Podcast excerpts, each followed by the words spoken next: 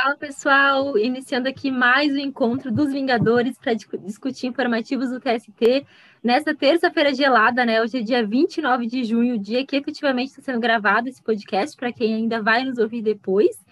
E vocês devem estar estranhando, né? Porque geralmente é o Saulo que inicia aqui as apresentações e conduz tudo, mas hoje, excepcionalmente, ele me passou essa missão. Então, vamos lá. É, nós discutimos hoje aqui algumas decisões veiculadas aos informativos 230 a 232 do TST, e sem mais delongas, então, vamos começar os trabalhos, passando a palavra para ninguém mais, ninguém menos que ele, o Saulo. Então, Saulo, a palavra está contigo. Beleza, muito obrigado. Obrigado a Emily aí. É importante sempre ter um apoio, né? E a Emily, graças a Deus, é uma companheirona aí do, do projeto. Então vamos lá. É, eu escolhi três decisões, né? Também vocês vão ter que aguentar minha voz aqui por um tempo a mais dessa vez. Primeira decisão da SDC, gente, e ela traz várias lições, na verdade. Eu achei interessante por conta disso. O que aconteceu? Houve a pactuação de uma convenção coletiva de trabalho tá, entre os empregados é, é, de uma categoria diferenciada, né? É, deixa eu ver aqui, de radiologia, auxiliares em radiologia. Eles tinham, pertenciam a essa categoria diferenciada e havia uma convenção coletiva de trabalho estabelecendo um piso né, salarial para eles. O que acontece? Depois dessa CCT ter sido negociada, houve a pactuação de um acordo coletivo de trabalho. Neste acordo coletivo de trabalho, feito por uma categoria mais ampla, por um sindicato, que representava uma categoria mais ampla, diretamente com um hospital, foi estabelecido um piso salarial menor do que na convenção coletiva de trabalho. E esse hospital, que pactuou o ACT, passou, logicamente, a cumprir esse acordo, pagando um piso salarial reduzido, né, em comparação à CCT. E isso foi judicializado. O que acontece? Qual foi a decisão? A entidade patronal, né, o hospital, pleiteava o seguinte: olha, se for para aplicar a convenção coletiva, eu quero pelo menos uma compensação. Como assim compensação? Porque eu pagava um piso salarial menor, mas pagava outros benefícios previstos no acordo coletivo que não estão previstos na convenção coletiva. Porque senão vai ser o quê? É, a gente segue a teoria do conglobamento, né, mitigado, inclusive, e não da acumulação. Então, não posso agora pagar um piso salarial maior e ter pago já né, alguns benefícios a mais do acordo coletivo. O que ficou decidido foi uma ação anulatória. Por ter sido uma ação anulatória, o TST, né, a SDI, a SDC, perdão, voltou né, naquele entendimento que nós sabemos que já é consagrado, não cabe é, efeito condenatório numa sentença anulatória. E se entendeu que a compensação, a mera compensação, teria, sim, no fundo, um efeito condenatório, em que pese o grande ministro Ives Gandra, né, deixar, ele estava votando no sentido de permitir que houvesse essa compensação tá, para o hospital, mas o que ficou decidido ao final é, primeiro, nós seguimos a teoria do conglobamento.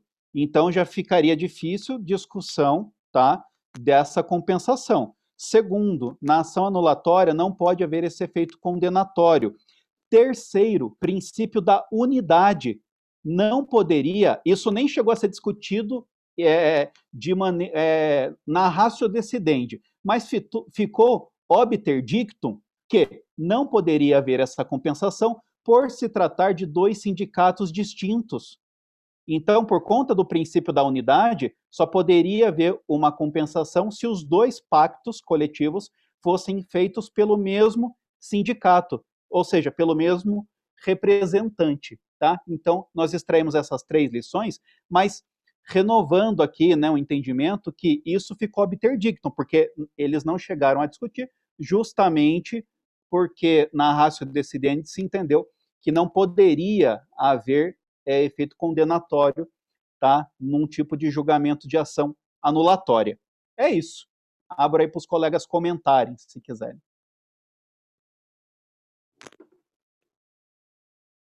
Não, o podcast não, não pode ficar um segundo em silêncio, senão o pessoal já aperta o pause aí e deixa para depois. Então, Se ninguém estiver levantando a mão, aí eu vou, vou tocar. Breno, manda ver.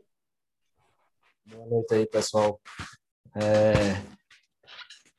Só essa parte do que o Saulo falou em Dictum, né, foi, me parece, o ponto mais interessante aí da decisão, é, porque não foi enfrentado, né, não, não, não ficou dito isso, mas fica a reflexão, né? Eu acho que um primeira, a primeira coisa para se examinar é, num caso como esse é perceber se há efetivamente uma antinomia, um conflito normativo real, né? Porque, ao que me parece aí nesse caso, é, há a especialidade, né, no, no caso do, da CCT, firmada pelo sindicato específico da categoria, e isso é possível, o TST admite isso, é, salvo engano, tem uma previsão nesse sentido no artigo 571, salvo engano, da CLT. Aqui é ao vivo, né? A gente não está munido, não, não, combina antes, então para lembrar do artigo é difícil.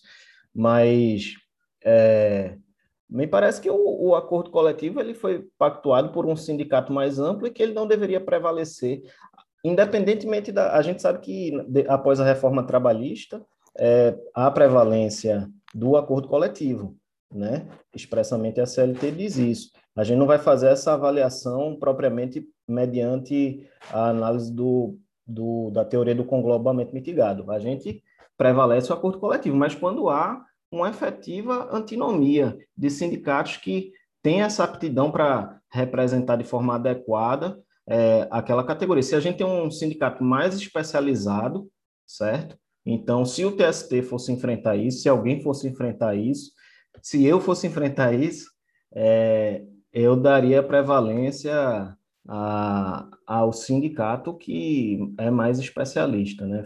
É, a categoria ali, ele é, prevê de forma melhor os direitos e tudo mais. E aí, realmente, não, não haveria falar em, em compensação. Quem paga mal, paga duas vezes. Isso aí a gente sabe.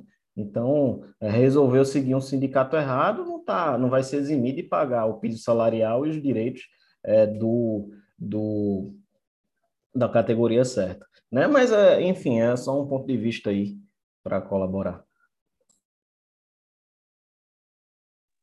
Maravilha, obrigada, Breno. Alguém mais tem alguma consideração a fazer em relação a essa primeira fala aí do Saulo? Senão ele já vai dar início aí à segunda decisão. Então, Beleza. bora aí, Saulo. Beleza. Essa segunda aqui, na verdade, não é extensa, não acho que seja polêmica da SDI 2, tá? Mas é tema que toda hora a gente enfrenta no dia a dia e em prova também, que é a responsabilidade civil do empregador em meio ambiente de trabalho. Quando é objetiva, quando é subjetiva, né? Quer dizer, sempre fica essa dúvida aí, né? Nós sabemos que o artigo 7 prevê a responsabilidade subjetiva, mas que o próprio STF já logrou entender que sempre cabe um elastecimento desses direitos, de modo que se for aplicável 927, né, ou outro artigo, né, que tal, é, ampliando a responsabilidade de subjetiva para objetiva, lógico, é compatível com o direito do trabalho, né, haja vista a cláusula de abertura do próprio caput do artigo 7 Mas, o que ficou decidido aqui pela SDI 2 é que quando o empregador dá causa a um acidente do trabalho por falta de observância de NR, a responsabilidade é subjetiva, tá? Configura culpa. Então achei interessante para ser mais um dos temas que a gente tem anotado aqui na memória, né, ou no caderninho, que se a gente verificar que na hipótese o que houve foi descumprimento de NR, classificar em responsabilidade subjetiva, tá? E não objetiva. É só isso. Tá? Se alguém quiser comentar alguma coisa, fica aberto aí. Esse é um daqueles casos que a gente tenta buscar uma certa coerência e tentar entender por quê, mas acho que se eu fosse chutar, eu falaria que seria objetiva e não subjetiva nesse caso. Juliana, pode falar. Então, eu acho que eu, eu dei uma lida nesse julgado aí, E pelo que eu me lembro, me lembre, é, na realidade o, o, empregador seria uma negligência, né? Porque ele não cumpriu as normas da NR e tal, aí por isso seria uma culpa. Mas ainda que assim não fosse, poderia ser ainda, né? Ser a responsabilidade objetiva, aliás. Poderia ser a responsabilidade objetiva, mas ainda assim houve culpa. Ainda assim, pela subjetiva, ele seria responsabilizado. Então, achei interessante isso, porque na objetiva você não precisa demonstrar a culpa, mas mesmo assim, neste caso, ainda está, ainda está caracterizada a culpa, porque não observou as normas de segurança do trabalho. Né? Então, eu achei que eu, eu lembro mais ou menos de, não sei se foi exatamente esse julgado, mas eu já li alguma coisa sobre isso. Eu achei interessante que é, mesmo que fosse objetiva, ainda assim restaria comprovada. Nesse caso, tem a culpa além disso, né? Só, só isso mesmo para para complementar. Da, da Juliana, esse, esse raciocínio eu já acho mais coerente mesmo. Aí sim, né? Lê, pode falar. Não é, eu acho que eles fazem a distinção, essa questão da culpa em razão do descumprimento de NR, de, enfim, normas correlatas, é, eles aplicam no caso de atividade que não seja de risco, né? Porque quando a atividade é de risco, aí sim aplica a responsabilidade objetiva. Daí afasta a questão da análise do, da culpa, né?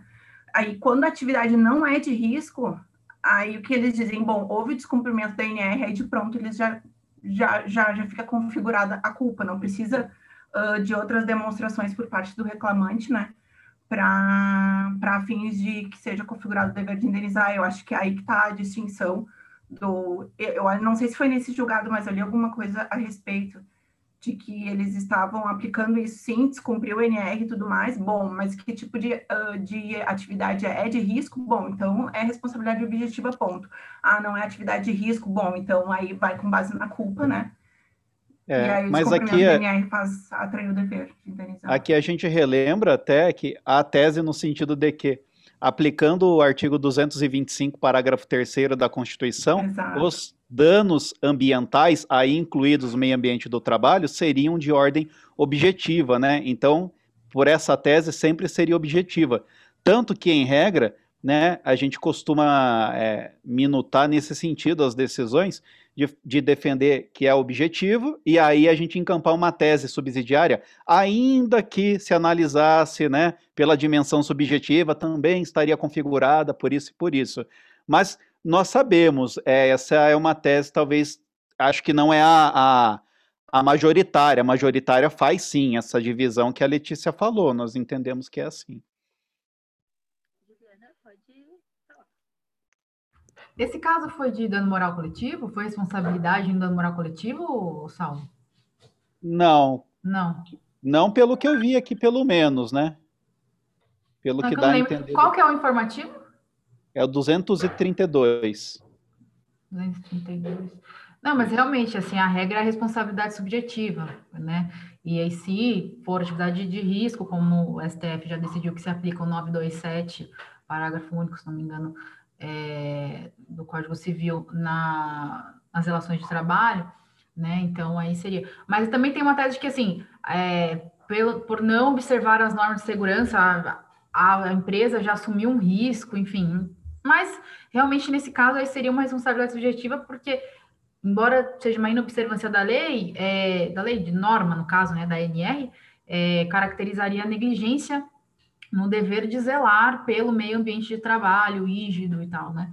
Então, realmente, de, de uma forma ou de outra, vai, ser, vai haver a responsabilização desse empregador, mas, de fato, é, que a gente está muito acostumado com tese do MPT, assim, tá muito na cabeça, e a gente já vai logo na responsabilidade objetiva, mas com certeza é. o TST aí ele vai entender que é subjetiva e tal, como a Letícia disse, se não for atividade de risco, né? Mas é bem isso aí, legal, interessante ó, esse julgado. Mas alguém quer fazer algum apontamento? Se não, Saulo já caminha aí. Márcio, por favor. Primeiro de tudo, gostaria de agradecer o convite do Saulo para participar do projeto. Eu achei muito interessante é, esse estudo de jurisprudência do TST e é, aceitei o convite para tentar é, contribuir um pouco para o debate. Quanto a esse julgado, último julgado que o Saulo indicou, é, eu me pergunto se seria o caso também de inversão do ônus da prova contra o empregador que descumpre NR, seria o caso de inversão de ônus da prova, ao invés de é, encerrar o debate na modalidade de responsabilidade, seria não somente responsabilidade subjetiva ou objetiva, mas também caso de distribuição dinâmica do ônus da prova, no caso concreto que se constata a, a violação de, um, de uma norma regulamentadora. O que, que vocês acham? Eu entendo pela necessidade da inversão, né? Porque o pressuposto é que é dever do empregador cumpri-la, né? Vide NR1, né, por exemplo, de usar EPI, NR6 e por aí vai. Quem tem o dever de documentar, de dar o treinamento, de fazer tudo, o empregador. Então ele te, teria mais aptidão de provar que o fez, né? na minha opinião. Eu vou no mesmo sentido também, né? Até nessa linha da aptidão para prova, é mais fácil o empregador provar que adotou todas as medidas, que seguiu ali o que era necessário, do que, do que o empregado falar que não, que ele não adotou, né? Então, nesse ponto também eu acredito na, na inversão da prova. Pode falar, Gustavo? É, também agradecer o convite do Saulo para participar aqui. Eu, eu também acho a questão da inversão do ônus da prova, é, por experiência de julgamento mesmo, como a gente passa minuta para a sentença, é básico. A gente tem a alegação de acidente ou, ou de doença do trabalho, e se a responsabilidade é subjetiva, a gente analisa é, ônus da empresa trazer a documentação de que cumpria com as NRs e com todas as medidas de meio ambiente do trabalho, e caso a empresa não consiga é, comprovar isso aí, a gente acaba julgando contra, a favor do empregado, né, contra a empresa, por ela não ter demonstrado, tra trazer os, o, o PPRA, aí toda a documentação específica de cumprimento das medidas. Então, eu acho que dá, é um caso tranquilo para inverter, sim. Obrigada, Gustavo. Paula, vai fazer algum apontamento? Levantou a mão, mas agora. Não, estava fazendo um teste, Emily. Ah, então tá jóia. Pessoal, mais alguém tem algum, algum comentário a fazer sobre essa decisão? Era uma decisão sem muitas polêmicas, né, Saulo? Mas no fim a gente estendeu um pouquinho aí também, porque realmente é uma decisão bem importante, né? Bem importante, de cunho prático, principalmente, né? Então eu acredito que pode passar já para a terceira e última decisão, Saulo. Beleza. A galera do MPT já vem um combo na cabeça, né? 208 da Constituição, 225 parágrafo 3 14 parágrafo 1 da 6938, né? Já vai. A gente já escreve sozinho, né? A mão já vai já sozinha aí. Escreve sozinho, rapaz. Então, beleza. O Gustavo, depois faz um teste, é, te desabilitar o, o fone, porque como você está só com o fone sem microfone, é melhor não usar nada para captação, eu creio. Depois você testa para ver se dá diferença. Então vamos lá. A última decisão que eu peguei aqui é lógico, já puxando sardinha para último, para a última paixão, né? Pode ser que mude. É uma decisão envolvendo o MPT. Então, o que acontece?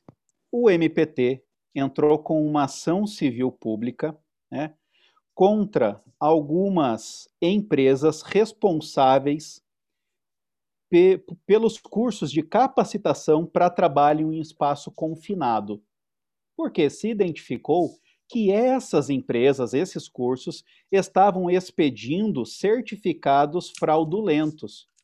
Então, eles antedatavam né, uh, os certificados para habilitar os empregados a desde já, desde logo, né, exercerem aquela função, sem que eles tivessem concluído o curso. O que acontece? E até o, o início da ementa, você vai ficando perplexo porque você acha que é aquilo que prevaleceu, graças a Deus mudou no TST. O TRT julgou o extinto sem resolução do mérito por entender que era uma hipótese de litígios consórcio passivo necessário, que deveria haver o ajuizamento da ACP não apenas contra esses cursos, mas também contra os empregadores, né? Por conta de envolver um contrato de emprego e que o curso só seria ministrado por razão, por conta do contrato de emprego, então, logo, os empregadores deveriam estar no polo passivo. E a gente vai ficando perplexo porque, poxa, qual o pedido? O pedido é para que se abstenha, né, tutela inibitória 497, para que se abstenha de expedir certificados fraudulentos, para que se abstenha né, de, de praticar essa irregularidade e passe a cumprir a NR 33 né, de maneira mais zelosa. Ao chegar no TST, o TST mudou. Né? Ele falou: olha, mesmo que empregador, os empregadores estivessem nessa lide, eles seriam condenados em quê? Se o pedido justamente é a abstenção de emitir certificado nessas condições. É, então, pouco importa. E pontuo aqui que o fato de é, a causa de pedir né, remota é, tratar da NR33, ou seja, como uma repercussão, como algo é, inerente ao contrato de emprego, isso bastaria para a competência ser da Justiça do Trabalho, né? Uma raridade, né? Um reconhecimento da competência da Justiça do Trabalho, embora nesse caso, se não ficasse reconhecido também, né? Meu Deus do céu.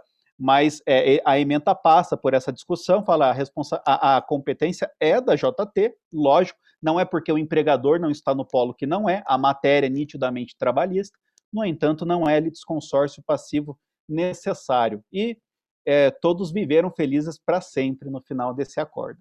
É isso. Maravilha, Saulo. Alguém tem algum comentário a fazer? Ô, Saulo. Isso, né, que tudo acabou certinho. Fala, Breno. Desculpa. Não, só ia falar para ele aguardar o recurso extraordinário, né? Ele está muito apressado. É verdade. É verdade. É verdade, vamos ver, né? Vamos ver. Nos próximos capítulos aí, vamos continuar acompanhando e de repente sai alguma outra decisão para a gente voltar nesse caso aí nos próximos encontros. Pessoal, acredito que do sala era isso então, né? A Juliana, se quiser, já pode iniciar falando. Passa a palavra. Boa noite, pessoal. Boa noite a todos e a todas, e aos que vão ouvir esse depois, né, posteriormente. É, eu peguei três decisões de turma, no, todas são do informativo 230. A primeira é da terceira turma, é a segunda da, e as outras duas da quarta turma. Essa, essa decisão que eu peguei aqui, eu achei bem relevante, é, porque é, eu gostei muito do fundamento jurídico utilizado. Tanto é que, assim, são, acho que só Acho que são três páginas de informativo, no informativo só desse, desse julgado. É, é, bem grande, vou tentar resumir aqui o caso. Mas o que eu gostei é, realmente foi da fundamentação jurídica, é, em que aqui foi utilizado é, como base do, da fundamentação é, as é, normas internacionais, que eu achei muito interessante, porque existe até uma crítica de que o judiciário não se utiliza muito as normas internacionais para fundamentar as decisões, embora a gente saiba que o STF já tenha pacificado o entendimento de que as normas internacionais de direitos humanos, mesmo que não aprovadas sob o rito do artigo 5º parágrafo 3 da Constituição, têm status de supralegalidade. Então, seria de suma importância que os tribunais né, é, analisassem os casos concretos à luz do, da, das normas internacionais, inclusive realizando o controle de convencionalidade, né, que não é muito o nosso ordenamento, o nosso poder judiciário não tem muito esse costume, digamos assim. Então, o que me chamou a atenção nesse julgado foi isso, né, que foram utilizados é, de diplomas internacionais. E o caso concreto, resumindo, resumidamente, é, trata de adaptação razoável, né, direitos da, direitos da pessoa com deficiência, em que uma professora municipal, e pelo que eu entendi aqui, eu não aprofundei muito, porque só o que está no informativo já é muito grande, eu não peguei o acórdão para analisar nesse caso, é, era um, um, caso de uma professora municipal, provavelmente, provavelmente não, deveria ser seletista, porque senão seria competência da Justiça do Trabalho, então o regime jurídico único adotado é um, é um município pequeno, é, seria o seletista, então competência da Justiça do Trabalho para julgar esse caso. Ela pleiteava, em suma, a redução da jornada de trabalho sem a redução do salário, para que ela pudesse acompanhar o seu filho, que tem síndrome de Down, nas atividades dele, né? é, é, nas, nas, terapias, enfim. É, e aí ela, ela pleiteou isso, uma adaptação razoável do município para que ela pudesse acompanhar o filho. Né? E aqui eu achei muito, muito, achei brilhante quem puder e tiver a oportunidade de ler isso aqui, foi, foi uma fundamentação muito, muito legal, muito interessante. E ela, ela é, pleiteou aqui com base na Lei 8.112 de 90 dos, é, dos servidores públicos federais, né, que tem um dispositivo que permite essa redução de jornada é, dos, dos, servidores que tenham pais, é, se não me engano, são pais, cônjuges ou filhos com é, deficiência, para justamente acompanhar os filhos, enfim. E o que eu achei muito interessante é que nesse julgado aqui é, foi, foi utilizado a, a, assim, a gente está muito acostumado àquele positivismo, né? E aqui foi é, utilizado o justo positivismo garantista, que a gente tanto estudou aí e tem estudado.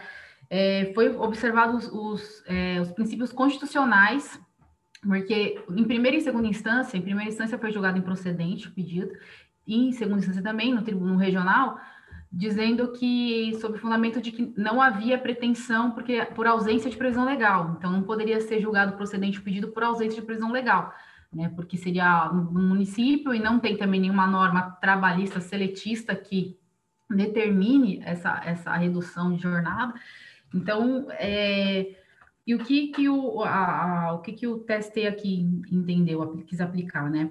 Eficácia horizontal dos direitos fundamentais, uma coisa interessante, igualdade substancial, né? Que é diferente da, da mera igualdade formal. Então, é, o que que ele, o TST entendeu aqui? É tudo bem que é turmário, né? Mas é uma decisão muito legal, muito interessante. É, que o, a, o fato de o empregador, né, no caso era o município, tratar da mesma maneira os, os filhos, os, os, professores que têm filhos que não têm deficiência, dos professores que têm filhos com deficiência, houve um, uma discriminação, porque é, você tem que tratar os desiguais de forma desigual na maneira da maneira que se desigualam, né? Então isso foi muito interessante o TST usou esses argumentos da adaptação razoável, é, diversos fundamentos. Ah, uma outra coisa interessante também. Esse argumento de que ausência de previsão legal foi refutado, até um, um, um termo bem interessante aqui, que fala de pontes infraconstitucionais.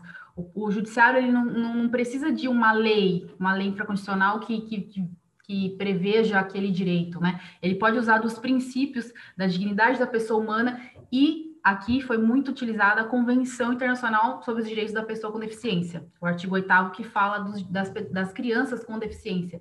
Então, foi muito bem utilizado, que é onde há o princípio da adaptação razoável, né, em que ele deve ser aplicado quando não houver uma, uma onerosidade excessiva para o empregador, né, ele tem que se adaptar, sim, para que sejam assegurados os, os direitos fundamentais da pessoa, né, da pessoa humana e tal. Então, eu achei muito interessante isso aqui, porque é, utilizou a Convenção é, dos Direitos da Pessoa com Deficiência para e, e, foi julgado, deu provimento ao recurso de revista da, da, da professora aqui. Foi muito interessante. E qual foi a solução adotada? Isso é uma coisa mais prática, assim, que eu achei, achei interessante a solução que foi adotada aqui no caso é que os professores, essa professora, ela tinha uma carga horária de 62 horas de jornada semanais, né, de jornada semanal. E, e aí, algumas horas tinha, é, são pelos HTPC, né, que se chama, não sei se todo mundo conhece, é, são atividades extra-classes, né, dos professores. Né, tem o HTPC, uh, o HTPI e o HTPL. O HTPC são horas de trabalho pedagógico coletivo, o HTPI, horas de trabalho pedagógico individual, e horas de trabalho pedagógico livre, que é o HTPL. Então, aqui, realmente, o TSC adentrou no caso concreto, ele analisou a, a lei municipal que previa essas, essas, essas atividades extraclasses, né? E o que, que foi decidido? Que deveria é, ser diminuída a, a, carga horária presencial, que eram de 42 horas que, presenciais, né?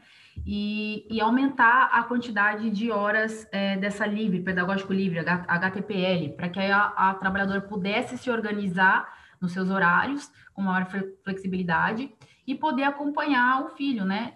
E eu achei, eu achei brilhante, eu não sei se vai vingar isso aqui, né? Porque existe até uma coisa que eu achei interessante, que tem um projeto de lei de 2016 para que se aplique na, nas relações de trabalho mesmo, privadas, é, é, esse direito essa, essa redução de jornada sem, sem compensação e mantendo o, a, o salário integral. Então, eu achei, eu gostei muito dessa decisão. Tinha outros argumentos aqui, agora eu não vou lembrar de cabeça, até porque também demora muito, né? Mas eu grifei algumas coisas aqui.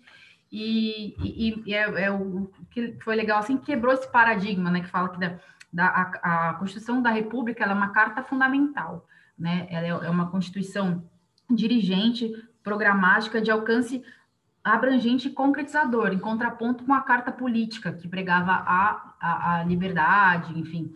E, e assim, é, está prevalecendo a dignidade da pessoa humana e a eficácia horizontal dos direitos fundamentais, né? Então, assim, eu achei, eu achei muito legal.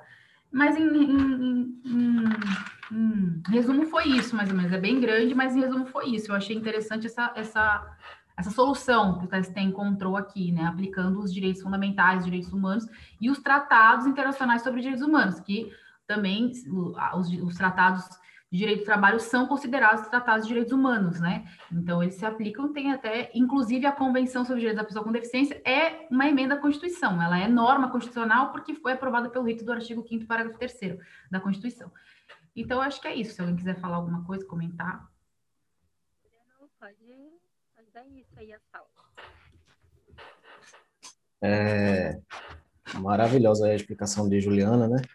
É, Queria só ó, chamar a atenção que me parece que é uma linha de posicionamento que o TST tem formando, tem firmado é, sobre esses assuntos. Ele já se manifestou em outra oportunidade, é, em caso muito semelhante, envolvendo o transtorno do espectro do autismo.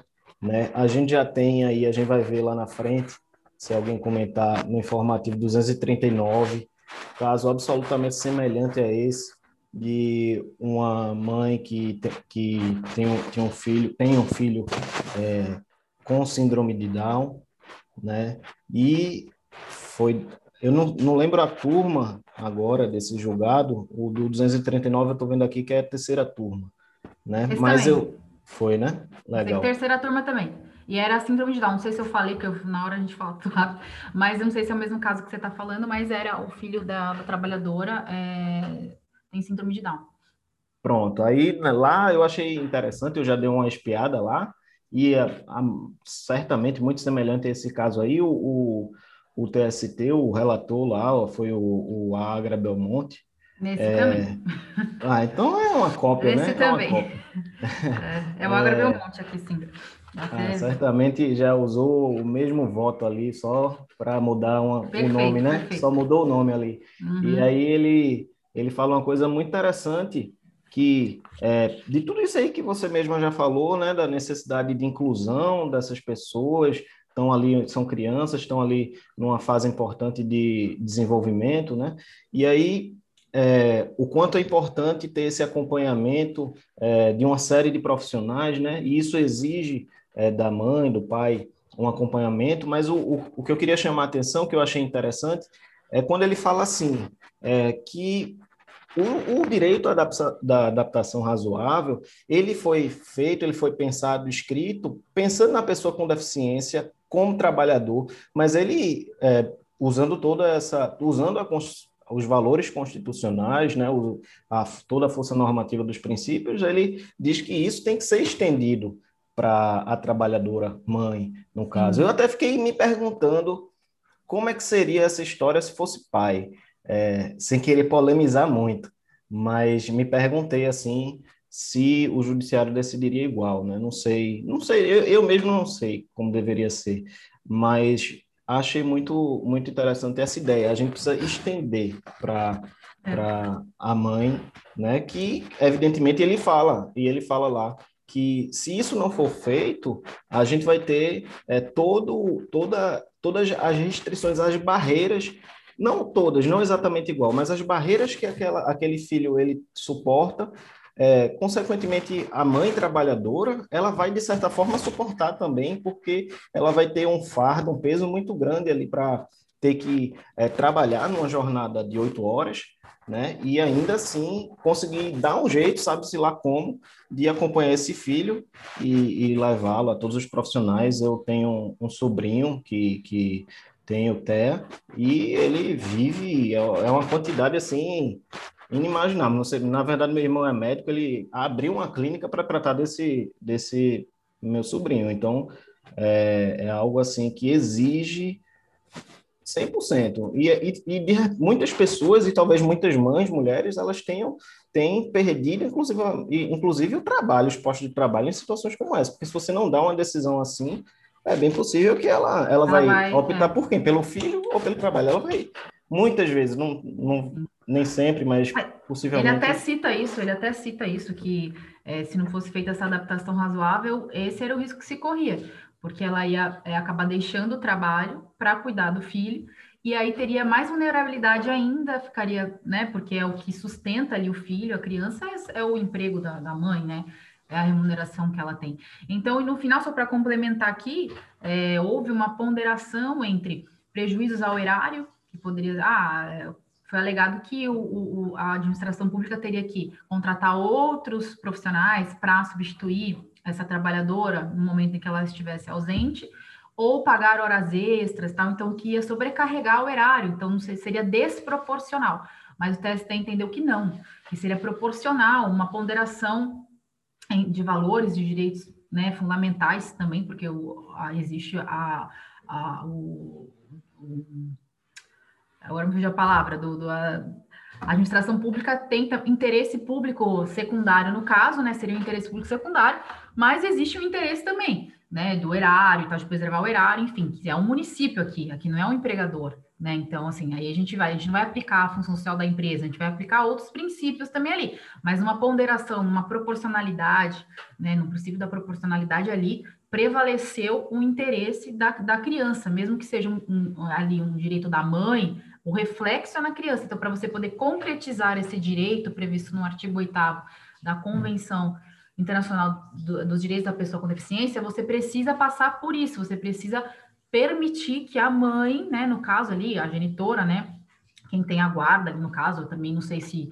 como seria o entendimento para o pai, mas eu entendo que também seria se você se fosse demonstrada ali a dependência econômica, é, o fato de que realmente há essa necessidade, né? Então eu, eu, eu vejo dessa maneira. Então, assim, o, o TST entendeu o quê? Tudo bem, vai prejudicar um pouco ali a administração pública, ela vai ter que se organizar, enfim, mas deu uma solução que é, que prevaleceu o interesse ali da, da, criança no caso, né? Então, achei que eu concordo totalmente, assim, eu espero que isso continue sendo assim. Inclusive, eu também tenho na minha família o meu primo, é autista também, a minha, e a minha tia é professora, ela trabalha no município, só que ela é estatutária, né? E ela também sempre se queixa disso e tal, porque ela tem que fazer, além da, da jornada dela presencial, tem essas outras é, extras extra classes, atividades extra classes.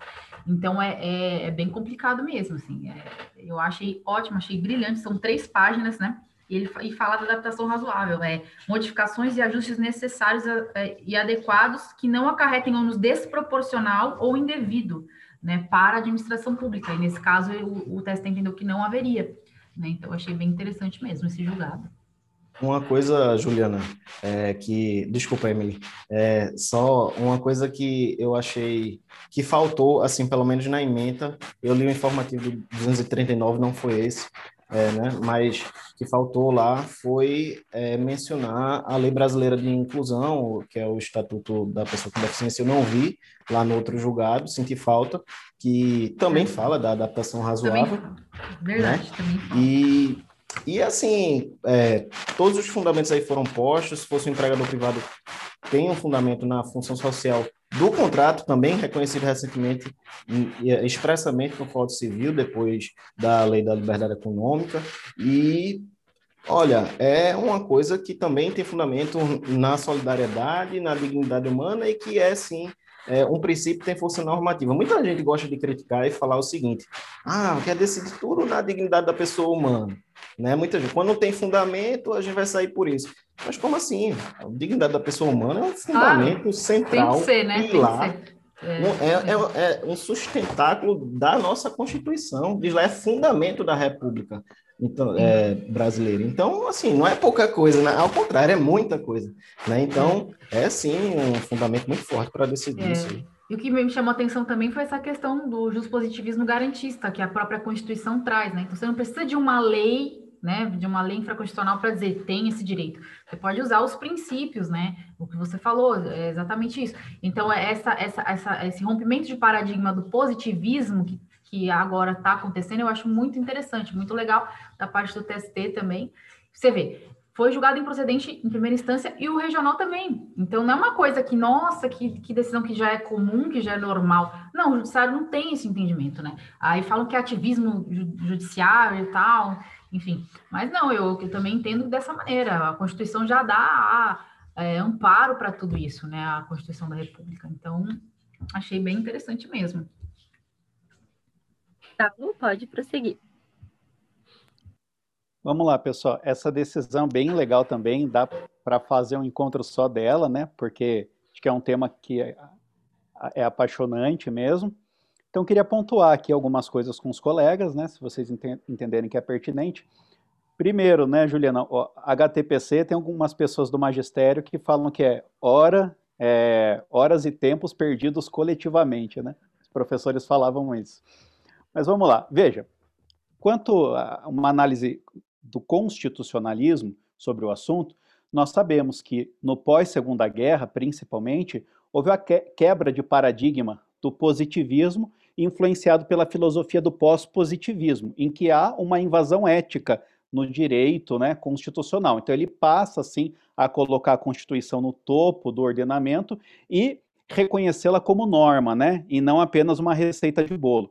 Então, nesse momento aí do pós-positivismo, e que, inclusive, para alguns se, se confunde com o próprio neoconstitucionalismo, para outras pessoas é um momento anterior, seja como for, né, nesse momento, é, Hans-Georg Gadamer fala muito disso, o, o papel do julgador é um papel emancipatório, de não mais ser um mero reprodutor. Então, ele precisa né, realmente ter esse papel ativo. Alguns confundem com ativismo, mas o ativismo não é você exercer um poder nomogenético, você inventar as coisas, mas é você reconhecer que os princípios são normas e aplicá-los de maneira direta. Então aí eu lembro que, né, para alguns países, Estados Unidos, há essa aplicabilidade apenas é, mediata, né? E só aquelas instituições públicas ou privadas que exerçam o munus público né, teriam que respeitar os direitos fundamentais.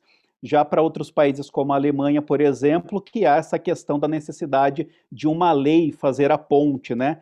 Para quem gosta de alemão, né? É o Mittelbare Dritte Wirkung der Grundrechts, né? Que a gente aprende a colocar lá no espelhinho. Ou seja, é necessário uma lei funcionar como ponte o Breno gostou dessa, né? É necessário funcionar como ponte para que passe a valer o direito fundamental entre particulares. Já é, a partir do, do Carl Nipperdey, o que acontece é a teoria da eficácia imediata dos direitos fundamentais. E é o que nós adotamos aqui no Brasil, né? Essa eficácia imediata. Então, se há é, esses direitos fundamentais, o juiz, num papel né, dogmático, dogmático emancipatório, tem o dever de fazer assim. E eu falo do artigo 8 do CPC, que é um, uma quebra de paradigmas, que ele fala que o julgador deve não apenas respeitar, mas promover, promover a dignidade da pessoa humana, ressaltando o papel de proatividade do magistrado.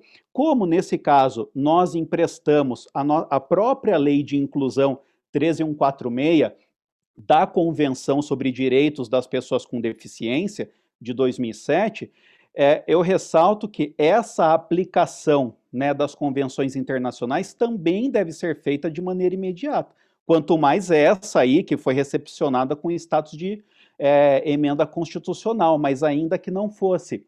Veja, é, no âmbito do sistema interamericano de proteção de direitos humanos, a gente vai no mesmo sentido. No caso Lagos del Campo versus Peru, se entendeu que os direitos sociais devem ser protegidos de maneira imediata e não apenas como reflexo dos direitos civis e políticos, né? Segundo, no caso Almonaci Areliano, se entendeu que os juízes devem diretamente fazer esse controle de convencionalidade.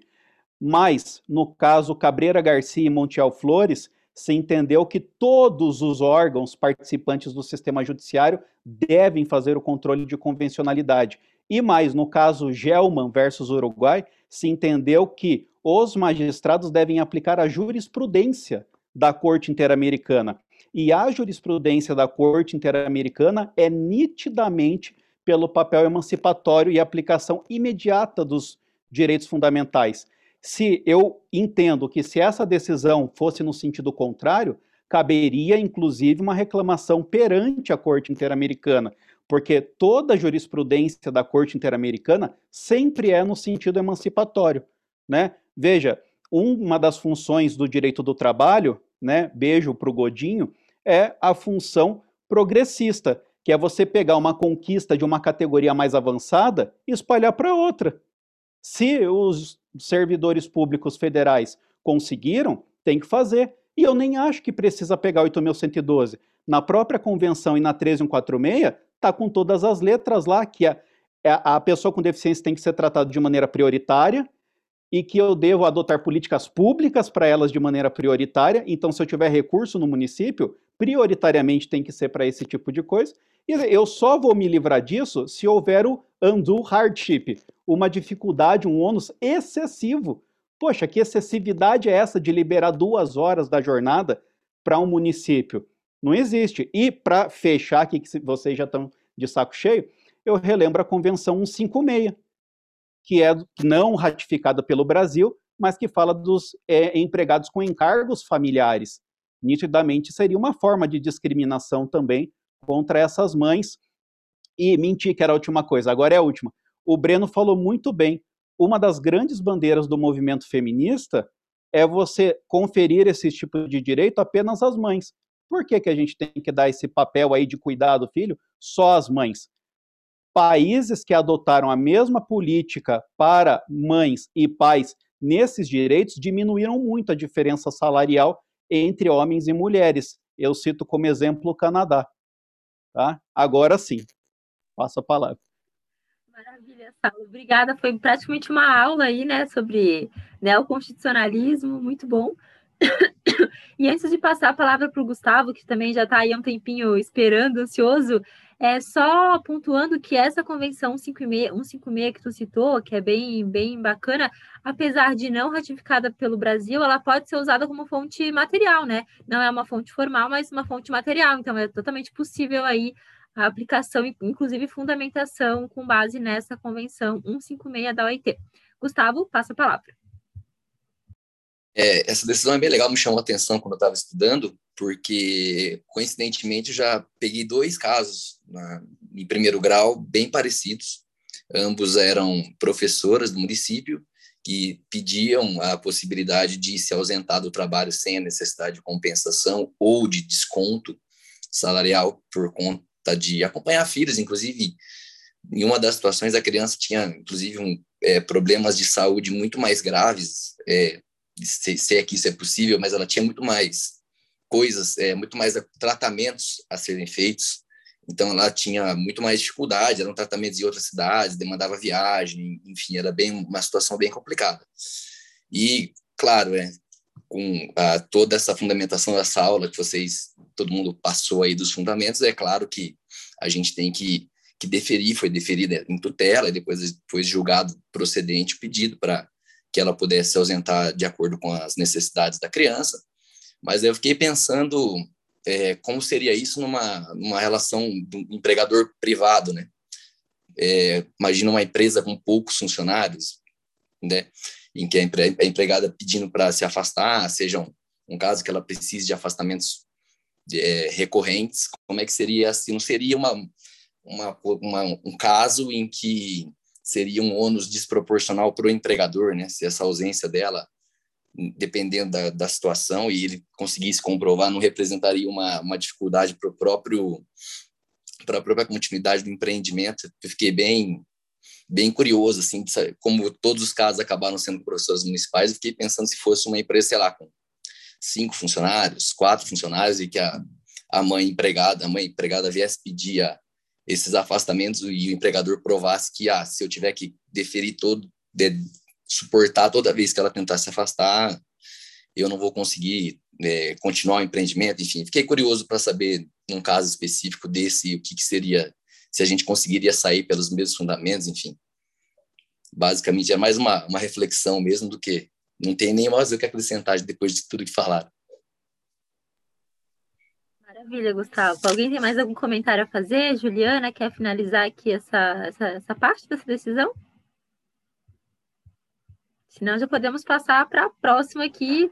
A Juliana é. tem mais duas, né? Sim, é, tem mais duas, mas achei bem interessante as pontuações dos colegas, né? Eu, o que o Saulo também colocou, realmente é isso mesmo, é o neoconstitucionalismo, é o, é o pós-positivismo, o positivismo garantista, né? Que a Constituição, ela, as normas, elas estão lá para serem seguidas e aplicadas, não é uma mera Constituição programática, enfim. Mas eu acho que é isso, é, resumindo, seria isso com relação ao, ao o que o Gustavo pontuou, é, eu acho que vai de, caso, do caso concreto também, né? Você tem que analisar a adaptação razoável desde que não haja uma desproporção, algo desproporcional para o empregador também. Então, acho que vai depender muito do caso concreto, de como poderia ser feito isso de uma forma mais maleável e tal, né? Então, aí não, acho que não tem uma resposta pronta, mas nesse caso aqui houve uma, um juízo de ponderação e prevaleceu esse interesse, né? Acho que de alguma maneira poderia ser feito isso, alguma flexibilidade na jornada, alguma coisa assim, uma mudança de horário que seja, talvez não uma redução, mas uma mudança de horário, acho que seria viável, algo que não impactaria é, o empregador também, porque a gente também tem que olhar pelo lado do empregador, né? Também por questões que tem que preservar os postos de emprego, enfim. Né? Ninguém aqui é doido de falar, não, vai. Enfim, né? a gente tem que ter uma ponderação e um equilíbrio, né? Mas eu achei é, muito legal. Eu vou, eu vou passar para o próximo já, porque senão, né? Também achei muito interessante, embora é, não seja tão nesse viés assim é, progressista, digamos, né? Não tem muito a ver com isso. Deixa eu só achar aqui. Tá. É também do. É informativo também, é o 230 também, inclusive está seguido aqui. É, um recurso de revista, só que aqui é quarta turma. Aqui é uma questão, não, não é muito discutível, mas é, eu achei legal trazer para a gente pontuar algumas coisas. É, é sobre a dedução de seguro de vida privado com danos materiais. No caso aqui, é, foi um acidente de trabalho que ocasionou a morte do trabalhador e os herdeiros pleitearam é, reparação por danos morais e materiais. O dano material seria uma, uma pensão, né? Uma pensão por, por, em decorrência da morte do trabalhador, que os dependentes eles são considerados como os herdeiros são considerados como dependentes econômicos desse trabalhador, então pelo fato dele ter falecido em decorrência do trabalho aqui, em que há, houve uma, uma culpa da empresa, foi demonstrada a responsabilidade civil, houve aqui, né? Então, é, foi, houve a condenação em uma pensão, que até foi, foi em parcelamento, foi em de forma única, né? Essa pensão lá, existe um cálculo que é feito até quando é, os juízes, tem juiz que calcula de, cada um de um jeito, né? Mas geralmente se calcula lá, pega lá a expectativa de vida do trabalhador, né? Geralmente 75 anos tal, faz lá um cálculo do salário, e aí é, tira 30%, que seria os gastos com ele próprio, né? No caso. Então, como existe uma dependência econômica dos, dos, né, do, dos herdeiros aqui, então é, seria correta essa Reparação, tudo bem. Mas o que, que a reclamada aqui queria? Ela estava pleiteando duas coisas. Ela estava pleiteando a dedução é, do, desse seguro que foi recebido pela viúva, um seguro privado é, custeado integralmente pelo empregador, né? O empregador é que pagava é, esse seguro e era os beneficiários, o beneficiário era, são os trabalhadores e os dependentes que os trabalhadores lá colocam como, né, que, que, eles gostariam que recebesse a indenização, caso de morte, invalidez, alguma coisa do tipo. E aí, nesse caso aqui, houve um recebimento de um seguro de vida e o, o, o empregador estava pleiteando isso. Não foi considerado em primeira instância e, e também o regional também não considerou essa, essa dedução como válida, e o TST considerou que sim, seria válida essa dedução, né, não confundindo com a pensão recebida é, como um, um, benefício previdenciário, né, pensão por morte da Lei 8.213 de 91, que é uma coisa que realmente não se compensa, não tem que compensar, porque os fatos geradores são distintos. Ali, a pensão por morte, ela decorre de uma contribuição do segurado para a Previdência Social. Então, se ele contribuiu, ele tem direito, né? Aí tem a, a carência, enfim, tudo isso e não tem uma coisa não tem nada a ver com a outra. Já a, a, a, pensão ali por morte para os herdeiros decorre da relação de trabalho e do acidente que, que ocorreu por culpa do, da responsabilidade civil, houve culpa do, do empregador no caso, então ele tem que responder, tem que reparar esse dano, né? E, e aí, com relação a, a, ao seguro de vida, o TST entendeu que sim, inclusive tem várias decisões nesse sentido, né? É, que, que, deve deduzir, então, por exemplo, ela recebeu lá uns 200 mil de, de, de indenização do seguro, né? E, e mais 300 mil que seria da pensão por morte lá. E aí o TST determinou que fosse é, abatido esse valor, deduzido esse valor, e, e interessante que é, com relação, achei interessante também que com relação aos danos morais, o TST entendeu que não, que não deveria ser é, deduzido dos danos morais, por quê?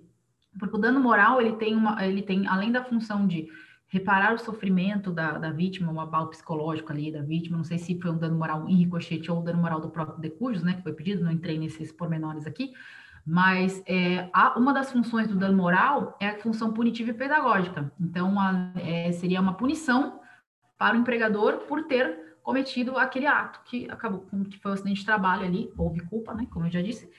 Então é isso, eu não sei se tem, se todo mundo achei interessante, que às vezes a gente fala, ah, não pode compensar com nada, mas se for um seguro de vida que o empregador, ele, por vontade própria lá, é, disponibiliza para os, para os trabalhadores e ele mesmo paga, né, que também não se confunde com o SAT, né, que é outra coisa que, que o empregador também paga, né, e quando fala lá no artigo 7 não sei qual é o inciso que fala do seguro contra acidente de trabalho e tal, é, e, e, é, e também por dolo e culpa, né, é, do, do, eu esqueci, me fugiu a palavra agora, que também ele tem, responde por dolo e culpa, o, o empregador, sem prejuízo, né, da, da, da, responsabilidade por dolo e culpa que incorrer. Então, seria isso o caso, acho que é, é, é mais simplesinho esse. Se alguém quiser comentar alguma coisa bacana essa decisão. Eu acredito até que nesse ponto até andou bem o TST, porque se a gente for considerar que não pudesse compensar, isso até seria um incentivo para o empregador não fornecer o seguro de vida, né? Então. É um desestímulo, né? Seria um desestímulo. É um desestímulo. Exatamente. Sim, sim. Então, eu acho que assim, essa decisão, apesar de, de simples, né? Ela tem vários pontos, né? Eu acho que só em resumo, né, Juliana, a gente tem que é, é, pegar aí dessa decisão que é possível compensar é, os danos materiais, condenação e danos materiais com seguro de vida, que não se confunde com SAT, nem com eventual benefício previdenciário. Então, essas verbas Isso. não poderiam ser compensadas. Da mesma forma, o dano moral não pode ser compensado. E um outro detalhe que tu também pontuou é que esse seguro de vida deve ser custeado integralmente pelo empregador, Isso. se houver a participação do empregado. Aí, nesse caso, é possível compensar, porque aí, né, ele mesmo vai pagar uma parcela de dano material que foi condenado depois, né? Então não faz sentido. Não, é, não. Mas não. é, acho uhum. que são esses os pontos que a gente precisa gravar dessa decisão, né? Passa a palavra para o Márcio. É, essa decisão eu achei bem interessante, até porque existe uma controvérsia que é relacionada a ela. É, eu pergunto é, qual, qual seria a opinião de vocês, porque a questão é controvertida. Se seria possível, nesse caso concreto, ao invés de haver uma compensação, se o empregado pudesse ajuizar a ação também contra a seguradora, cujo objeto da apólice seria justamente um dano uh, oriundo de algum acidente de trabalho, seja de material, seja moral, que alguns empregadores fazem esse seguro privado, como é justamente o caso dessa decisão. Mas se seria possível o empregado, além de ajuizar ação contra o empregador, também arrolar a seguradora no polo passivo. Eu, olha, é, nesse caso que você diz, o, o herdeiro não teria recebido o seguro e aí entrou com ação contra a seguradora, seria isso? Não, seria, não, seria um, um, um seguro Porque... da relação de trabalho. O empregador faria o seguro para resguardar o próprio patrimônio. Ma, e, mas é, é esse caso mesmo. É esse o caso que eu estou falando. Sim. É, é, é, esse, justamente esse o caso. É uma, um seguro privado contratado pelo, pelo empregador. E aí quando morreu lá o trabalhador, automaticamente o, a, a, seguradora pagou e o empregador foi lá e já pagou para a viúva. Então já, já foi feito esse pagamento, né? Então ela, ele já recebeu. A, se não tivesse recebido, aí eu concordo, aí sim, com certeza caberia. Caberia em, talvez colocar no polo, não sei, eu acho, acho que seria competência, não sei, da Justiça do Trabalho, eu acho que sim, né? Colocaria o empregador e a seguradora para receber, caso esse seguro não tivesse sido recebido, é isso? É essa a sua pergunta? Ou não, não entendi Isso, porque, é, é, depend, porque pelo menos os entendimentos que eu vi foram divergentes, É, os que entendiam que não seria possível, é, porque justamente o contrato de seguro seria, apesar de relacionado, ele seria divorciado da relação de trabalho. E, por conseguinte, não seria competência da Justiça do Trabalho analisar esse contrato de seguro, seria do cível. Enquanto os, os entendimentos que é, possibilitaram a inserção no polo passivo da seguradora diretamente, né, seria uma condenação solidária, é, ensejaram justamente a questão de a seguradora estar assegurando um infortúnio que seria oriundo de uma relação de trabalho. Então, Sim. é uma controvérsia que seria para mim, para mim especificamente, né, seria é, para mim seria relação de trabalho, por conseguinte seria competência do trabalho, mas é. é, é, bem controvertido, né? É, eu, não, eu não, não sei, sinceramente, assim, eu não vi nenhum julgado sobre competência, se no caso de que não, não foi pago a pólice e tal, não, e o que, que acontece, se o, a, o trabalhador pode... Eu, eu acho que, enfim, não sei, porque aí é, cabe também ao empregador, né, na prática, repassar esse valor. Eu digo porque eu, eu trabalho numa empresa, enfim, e a gente tem seguro e é pago automaticamente.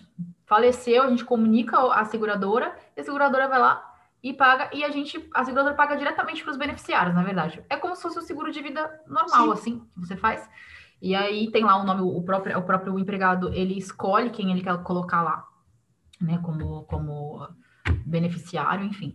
Mas se seria a, a, uma negativa da, da, da seguradora em pagar, aí eu já não sei se poderia ser, não, realmente, decorre da relação de trabalho, mas eu não vi nenhum julgado, não sei se alguém já viu aqui, se seria competência, eu, eu não conheço, eu desconheço, não sei. Pessoal, eu vejo todos os dias, infelizmente, porque a seguradora, esses contratos que as empresas firmam são os contratos de seguro de vida em grupo, que eles chamam, que eles firmam para toda a, toda, para todos os trabalhadores no âmbito da empresa, né?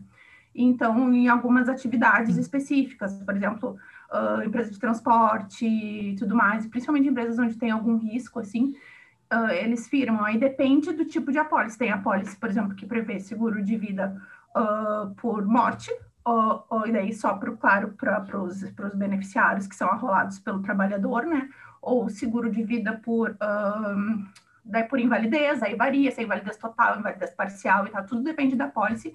E o que acontece? Eu vejo todo Sim. dia lamento, porque é, são reiterados os descumprimentos por parte da seguradora. Inclusive, existem, e é a competência da justiça comum, eu trabalho na justiça comum, então a competência não é da justiça do trabalho, porque envolve pacto securitário, e ainda que seja firmado pelo empregador, independentemente de o empregador arcar com 100% do valor do prêmio securitário, ou muitas vezes é dividido 50%, 50%, ou muitas vezes ele firma isso como estipulante, mas é descontado em folha do trabalhador. Então, todo o valor é pago pelo trabalhador. E lá na, no tribunal, a gente, na justiça comum não se faz a distinção se foi firmado, se o prêmio é pago totalmente pelo empregado, totalmente pelo empregador, ou meio, meio metade, metade, ou um outro percentual. Uh, porque daí o acontece? Nesse momento não se fala mais na relação de trabalho, porque atrai totalmente, faz uh, a razão da obrigação é totalmente vinculada ao pacto do seguro, não importa se foi o empregador que firmou por empregado e tal, daí vira uma relação do, do contrato de seguro. E se a seguradora não cumpre, tanto é que a empregadora não tem, a empresa não tem legitimidade para cobrar esse valor, só o próprio beneficiário ou, claro, daí pode ser o trabalhador, se for inválido, ou os herdeiros, né, no caso de morte. E quem tem competência para fazer essa cobrança são os próprios beneficiários da apólice. Então, é uma relação de seguro e, inclusive, algumas vezes eles entram na justiça comum contra a seguradora e contra o empregador. Aí a gente afasta a competência, porque não está discutindo nada da relação de emprego. Se discute o quê? Teve invalidez, teve morte, teve qualquer coisa que esteja, qualquer risco contratado na apólice, né? Aí fazem o seu dever da seguradora. Então, aí a questão vira totalmente securitária e daí fica a competência da justiça comum. Então, mesmo o empregador custeando, né? Então, independe. Mesmo o empregador custeando, porque o beneficiário não é o empregador. Ele está afirmando aquilo pro empregado. Aí, claro, havendo a comprovação de que a seguradora fez o pagamento, ou na via administrativa, ou por via judicial, havendo uma ação trabalhista, depois, bom, deduz esse valor, mas ah, por isso é. eu digo que não tem como entrar contra os dois, porque a competência é diferente, Não sei se eu me fiz clara. É, é algo parecido com o que a gente, eu escutei até no, no último sobre a competência com relação ao plano de saúde, que deu até também. Um, uma É da minha Câmara aí. também, lá também é, é do plano de saúde. Quando inclui o empregador e tudo mais, a gente afasta e a competência é da justiça comum. Essa do plano de saúde é bem complicada, assim, né? É, É. bem complicada. mas, Mesmo assim, nos contratos de autogestão e tudo mais, a competência é da comum. Isso, porque é, tem a questão da lei, né? Da lei 6.000, 9.600 alguma coisa, né? Que, que, que da ANS mesmo, que fala do plano de saúde privado, enfim, que tem um artigo lá, que é o 30 alguma coisa, que até fala desses planos de saúde Sim, que são os 30 contratados, plano de saúde começo. coletiva empresarial, né? Exato. Então, é, também essa lei, ela tá, ela tá abrangendo essa relação também, assim, de autogestão. como se não tivesse é, nada, o empregador ele só contratou, enfim. Mas é bem, é bem, bem É ele é mero são estipulante, né? Ele figura só como estipulante, não como contratante direto, né? E beneficiário do contrato. Sim, nem beneficiário ele não é, né? É, não é. Enfim. Mais alguém quer falar? Passa a palavra. Não? Ah, tem alguém? Eu. Ah, desculpa. É, eu ia falar é isso aí, né? Só eu, eu se fosse para chutar, eu não vi decisões de tribunais superiores, do TST ou qualquer outro. Mas se fosse para chutar, eu ia nessa linha daí. Agora, eu confesso que eu não é, teria, digamos assim, uma segurança tão grande é, sem uma defi- definição de um tribunal superior, porque mesmo nessas questões envolvendo plano de saúde e até ma- antigamente também envolvendo é, aposentadoria complementar, são questões que envolvem é, outras relações jurídicas, né? A gente compreende a existência da relação própria com empregado empregador, mas existe né, uma outra ali é, com plano de saúde, enfim. Mas, enfim, a, a, o, a Constituição, ela fala em lides oriundas da relação é, de trabalho. E é, me parece que, querendo ou não, há uma pimenta aí, digamos assim, nessa história toda, é que o contrato seguro, a, ainda que seja um contrato apartado, ele é elaborado, ele é feito em decorrência de uma relação de trabalho, né? E aí eu acho que alguém poderia defender isso, não seria o que eu defenderia, mas só para, como não vi, pelo menos uma decisão é, de, nesse sentido, deixar aí esse raciocínio também. Agora, uma outra coisa aí que tudo isso me fez lembrar é, são casos em que, nesses processos, em que o empregado ele postula a indenização e a, o empregador ele quer fazer a dedução. É, muitas vezes, muitas vezes não, mas já havia acontecendo e aí com o pronunciamento do TST, o empregador ele não pode é, denunciar a lide contra a seguradora para querer é, um, um direito regressivo é, se a seguradora eventualmente não tivesse feito o pagamento, né? O TST ele é, firmou um entendimento que é possível, sim, excepcionalmente, essa hipótese de é, intervenção do terceiro, a denunciação da lei. Só que, porque há uma doutrina aí é, muito forte, muito importante, que busca é, rechaçar intervenção, intervenções de terceiro no processo de trabalho e tudo mais, mas é, o TST diz o seguinte, olha, o problema todo é que na relação entre o empregador e a seguradora, aí sim não é, não, é muito claro que não é uma relação de trabalho, é uma relação contratual é, securitária e não tem nada a ver. Agora, pensando na hipótese em que o trabalhador postula uma indenização contra a seguradora, se isso fosse possível, ali a depender da relação, eu é, fico com a pulga atrás da orelha, como pretendente aí de fazer concurso na área trabalhista, acho que é importante a gente meio que dar uma é, ponderada na, na, argumentação em uma eventual é, questão subjetiva, né, e não fazer uma super defesa é, da incompetência, né? Mas enfim, valeu. Obrigada, Breno. Alguém tem mais algum comentário a fazer? Senão a Juliana já parte aí para a terceira e última decisão dela. Juliana, devolvo a palavra para ti, então. Tá bom, vamos lá. Esse aqui eu acho um pouco polêmico, né? Até eu entender aqui o que estava, o que quis dizer assim, essa, essa decisão aqui, eu achei um pouco complicada para mim, né? Não sei se para os colegas tá normal. É, é um recurso de revista também, quarta turma também, né? Que não é, enfim. É, aqui, mas bem simples, era uma. A reclamante aqui postulava a estabilidade provisória, né? Garantia provisória do emprego por, da gestante, aqui no caso, é, e era contrato de aprendizagem, contrato por prazo determinado. Resumidamente, o que, que aqui foi decidido? Que é, não existe estabilidade para contrato em contrato por prazo determinado. É, foi o que eu entendi aqui. O que existe é, é não pode o trabalhador, o empregador dispensar imotivadamente a trabalhadora. Porém, se, ou seja, o contrato de trabalho ele pode ser rescindido de diversas formas. O contrato por prazo determinado, o nome já diz, ele tem prazo. Então, se acabar esse prazo de forma natural, conforme as partes estipularam, não existe estabilidade, porque o que se veda é a dispensa imotivada. Então, foi isso que é isso que está tá querendo dizer aqui. Né? É, o, o TST aqui falou da superação do item 3 da súmula 244.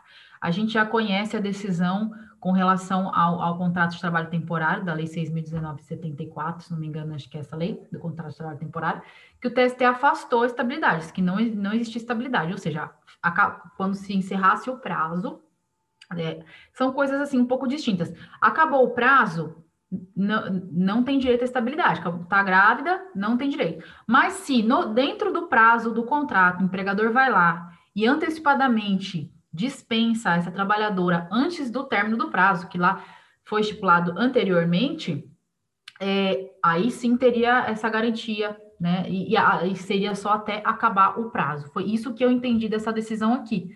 Eu até fiquei um pouco assim, eu pensei que era, é, ou seja, se só no contrato por prazo indeterminado é que haverá, então, é, é, é, é esse fato, porque não tem prazo, então o empregador não pode dispensar, que é, pode a trabalhadora pedir demissão também, ou seja, isso, é, isso é pacífico, né? Óbvio, ela pode pedir, ela trabalhando, né? Ela sendo grávida, ela pode, estando grávida, ela pode pedir demissão. Na verdade, não se pede demissão, né? O empregado ele se demite e pronto, ele não pede demissão, né? Então, é, o que eu achei bem interessante foi, foi isso aqui, que é que uh, é um tema, no, é 497, repercussão geral do, do STF, o que, que o STF entendeu aqui? Eu não sei se essa interpretação é mais adequada, mas o que está dizendo, eu vou, eu vou ler aqui é, a parte que fala da, ó, a incidência da estabilidade prevista no artigo 10, inciso 2 da, do ADCT, somente exige a anterioridade à gravidez a dispensa sem justa causa. Esse fato de dispensa sem justa causa meio que limitou, disse, o empregador só não pode dispensar sem justa causa, mas se o contrato de trabalho terminar, mesmo ela ainda estando grávida, não tem problema, ela vai ser dispensada e acabou. Então, ou seja, o contrato ele não vai ser prorrogado até a, ao fim da, final da gravidez da, da, da, trabalhadora, ou vai se tornar por prazo indeterminado porque ela está grávida. Então, foi isso que foi decidido aqui e que é uma superação do item 3 da súmula 244 do, do TST. Então, assim, eu tinha na minha cabeça que, como a súmula fala, né, que a, a, estabilidade é garantida ao, ao, ao contrato, aos contratos prazo determinado, né? O item 3 da súmula 244. E só existia a exceção para o contrato temporário, que até então era o que o TST tinha decidido ali. Né? Acho que foi SDI 1, não sei, não lembro agora, mas foi uma decisão assim bem é, criticada, né?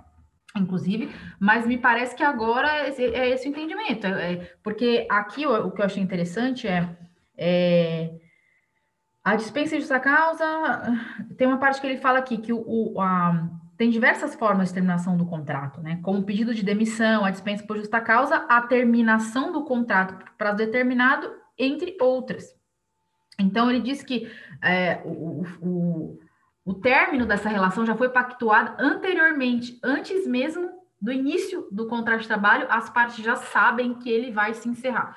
Então, diferentemente no contrato por prazo indeterminado, que você não tem né? Você não sabe, você vai encerrar ou por, por dispensa justa causa, ou por demissão do, do, do trabalhador, ou agora tem a possibilidade do, do distrato daquele acordo, né? Do artigo acho que 4, 484, se não me engano, 464 da CLT. Então, eu fiquei um pouco assim abismada com essa decisão, até que eu fui pegar o, o acórdão para tentar entender bem, assim. E, e é isso, é, é, ou seja, só se for ato de vontade do empregador é que não pode, né? Ato de vontade do empregador, mas dispensa motivada lá no curso do contrato, mesmo que determinado, aí, aí não pode, realmente. Mas se já tiver terminado o prazo, aí não tem como continuar, o contrato vai ser encerrado. Foi isso, foi isso aqui que eu entendi. Oi, Juliana, eu tinha lido é, essa, essa, essa decisão em outra oportunidade, já há um tempinho, e o que você trouxe para a gente foi o que está na decisão, né? Perfeitamente, né? Porém, quem sou eu? Mas eu acho que o relator, o ministro Alexandre Ramos, ele é, não, não trouxe ali o que o STF quis dizer, entendeu? O STF ele não fez esse tipo de avaliação que ele está colocando aí. O que o STF fez foi um, analisar é, se é, a garantia provisória é, de emprego da gestante, ela precisaria seria seria de índole objetiva ou subjetiva? Se o empregador precisava precisaria ser informado ou se o simples fato dela estar grávida, isso já garantiria. Ele não se. O STF não adentrou de forma alguma nessa questão. Contrato por prazo determinado, por prazo indeterminado.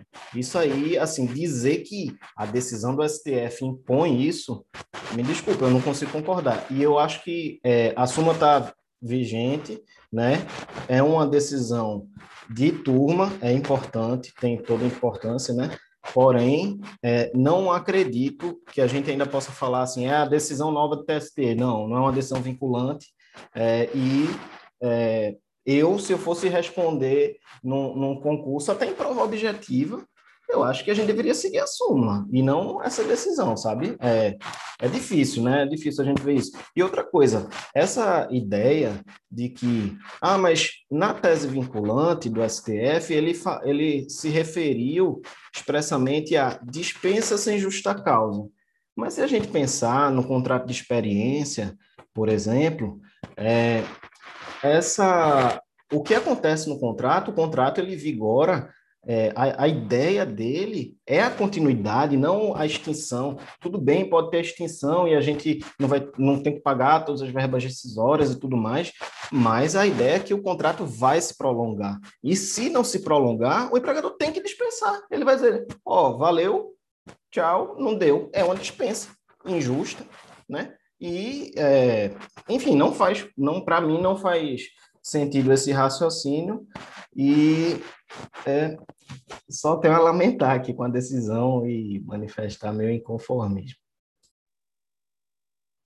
Márcio? É, eu queria fazer um questionamento também sobre essa decisão é, e saber se é, uma turma do TST, se ela pode reconhecer essa superação antes do próprio pleno, porque a gente sabe que as súmulas elas são editadas, que, ah, especificamente agora com 702.1 é, da, após a reforma trabalhista, se tornou praticamente impossível o TST alterar as súmulas dele. Mas eu, eu me pergunto se seria o caso de uma turma do TST poder fazer esse o que se chama de prospective overruling, né, que é um órgão distinto do órgão que emanou o precedente, está fazendo uma superação antes do próprio órgão, é, é, do, do, aliás, antes do próprio órgão que emanou o precedente fazer o próprio overruling na súmula. É, é isso que eu me pergunto, se era possível ou não. É rapidinho, é, sobre isso. Na verdade, assim, a, a, o relator aqui, ele não disse, ele não estava superando a súmula. Ele, ele usou como fundamento, né? Pra, ele, ele apenas disse lá, a súmula está superada, o item 3 tal. Mas ele não, super, não fez essa superação, quer dizer, não de forma concreta, né? Mas na prática acabou superando aqui porque ele não está aplicando a súmula, querendo ou não. Mas o que ele diz, assim, ó, que é interessante, o ponto que você falou, a tese fixada pelo plenário do STF, que é esse tema é, 497 aí de, eita, repercussão geral, ele fala assim: em sistemática de repercussão geral, deve ser aplicada pelos demais órgãos do Poder Judiciário até a estabilização da coisa julgada, sob pena de formação de coisa julgada inconstitucional, vício qualificado de inconstitucionalidade, passível de ter sua exigibilidade contestada na fase de execução, que é o artigo 525 do, do CPC, que fala lá, se a, se a decisão ela é inconstitucional, enfim, ela pode ser é inexigível, enfim. Né? Então, o, o, que, qual foi o fundamento aqui? Por isso que a turma aqui, nesse caso, seguiu o, o, esse, esse tema, que ele é de 2018, entendo assim, é, é, posterior à súmula 244, mas é claro que a turma aqui, ela não superou, ela não, não utilizou do mecanismo para superar, como você bem disse, nem poderia fazer isso, porque é uma turma. Então, ela usou, ela disse que estaria superado, mas ela está usando como fundamento aqui esse tema 497, e está dizendo que a sua decisão tem que se enquadrar, porque senão seria coisa julgada inconstitucional. Né? Então, é isso que está sendo alegado aqui pela turma. Eu, fazendo adendo aqui com relação ao que o Breno disse, concordo totalmente. Eu acho que essa interpretação aqui não foi adequada, né? Eu acho que não foi isso que o, que o STF quis dizer aqui quando analisou. Eu concordo com o Breno. Tanto é que eu tive que ler isso aqui várias vezes para tentar entender, porque eu não estava entendendo isso. Né? Quando fala que usou essa parte de somente exige a anterioridade da gravidez a dispensa sem justa causa. Realmente estava se tratando do conhecimento pelo empregador da gravidez ou não, se isso importaria em alguma coisa. Não tem nada a ver com, com contrato por prazo determinado ou não. E, só que me, me pareceu que se pegou esse, esse finalzinho para dizer só não pode dispensa sem justa causa. Se terminar o contrato por outra hipótese, é, não tem problema, não, não tem aí nenhuma estabilidade garantida. A gente sabe que a, a, a, a, demissão por parte do empregado é óbvio que não vai terminar o contrato, né? Não, ninguém vai obrigar ali a trabalhadora a ficar ali. Mas outras formas de, de, de terminação não foi por vontade do, da trabalhadora, né? Então, assim, eu acho um pouco também bem, eu acho discutível e também não sei se vai continuar preponderando essa decisão no TST. Eu acho que não, porque a quarta turma é geralmente um pouco mais rigorosa. Então, eu acabei de falar de uma decisão super progressiva e né, que a gente comentou aqui bastante, e essa eu já vejo bem, né, bem assim, um retrocesso aí. Mas não sei o que, que vai ser essa interpretação aí. Eu não sei, até falo, eu até pergunto para vocês, na prática, como que se daria isso? Acabou o contrato, no caso aqui era aprendizagem dois anos, né? Acabou o contrato, então o que, que acontece? Se transforma em contrato por prazo indeterminado, né? Se a gente não for aplicar essa, essa tese aqui, ou até é, passa, os cinco meses e aí pode dispensar, enfim, ou seja, acaba sendo indeterminado, né? Porque tem que pagar todas as verbas, verbas diferentes de se fosse uma terminação de um contrato de experiência, por exemplo, ou um, um contrato por prazo determinado, outro qualquer, assim, né? A gente sabe que as verbas são um pouco de, diferentes, até o contrato é, temporário também, né? Da Lei 6.019, 74. Então, qual seria? Não sei na prática né? Mas eu também, mas eu não concordo com essa decisão aqui também. Acho que não foi isso que o STF quis dizer. Eu acho que os pegaram esse, esse tema 497 para dar fundamentação a essa tese meio, meio doida, assim, né? Então, não sei, até que a opinião dos colegas aí também sobre isso.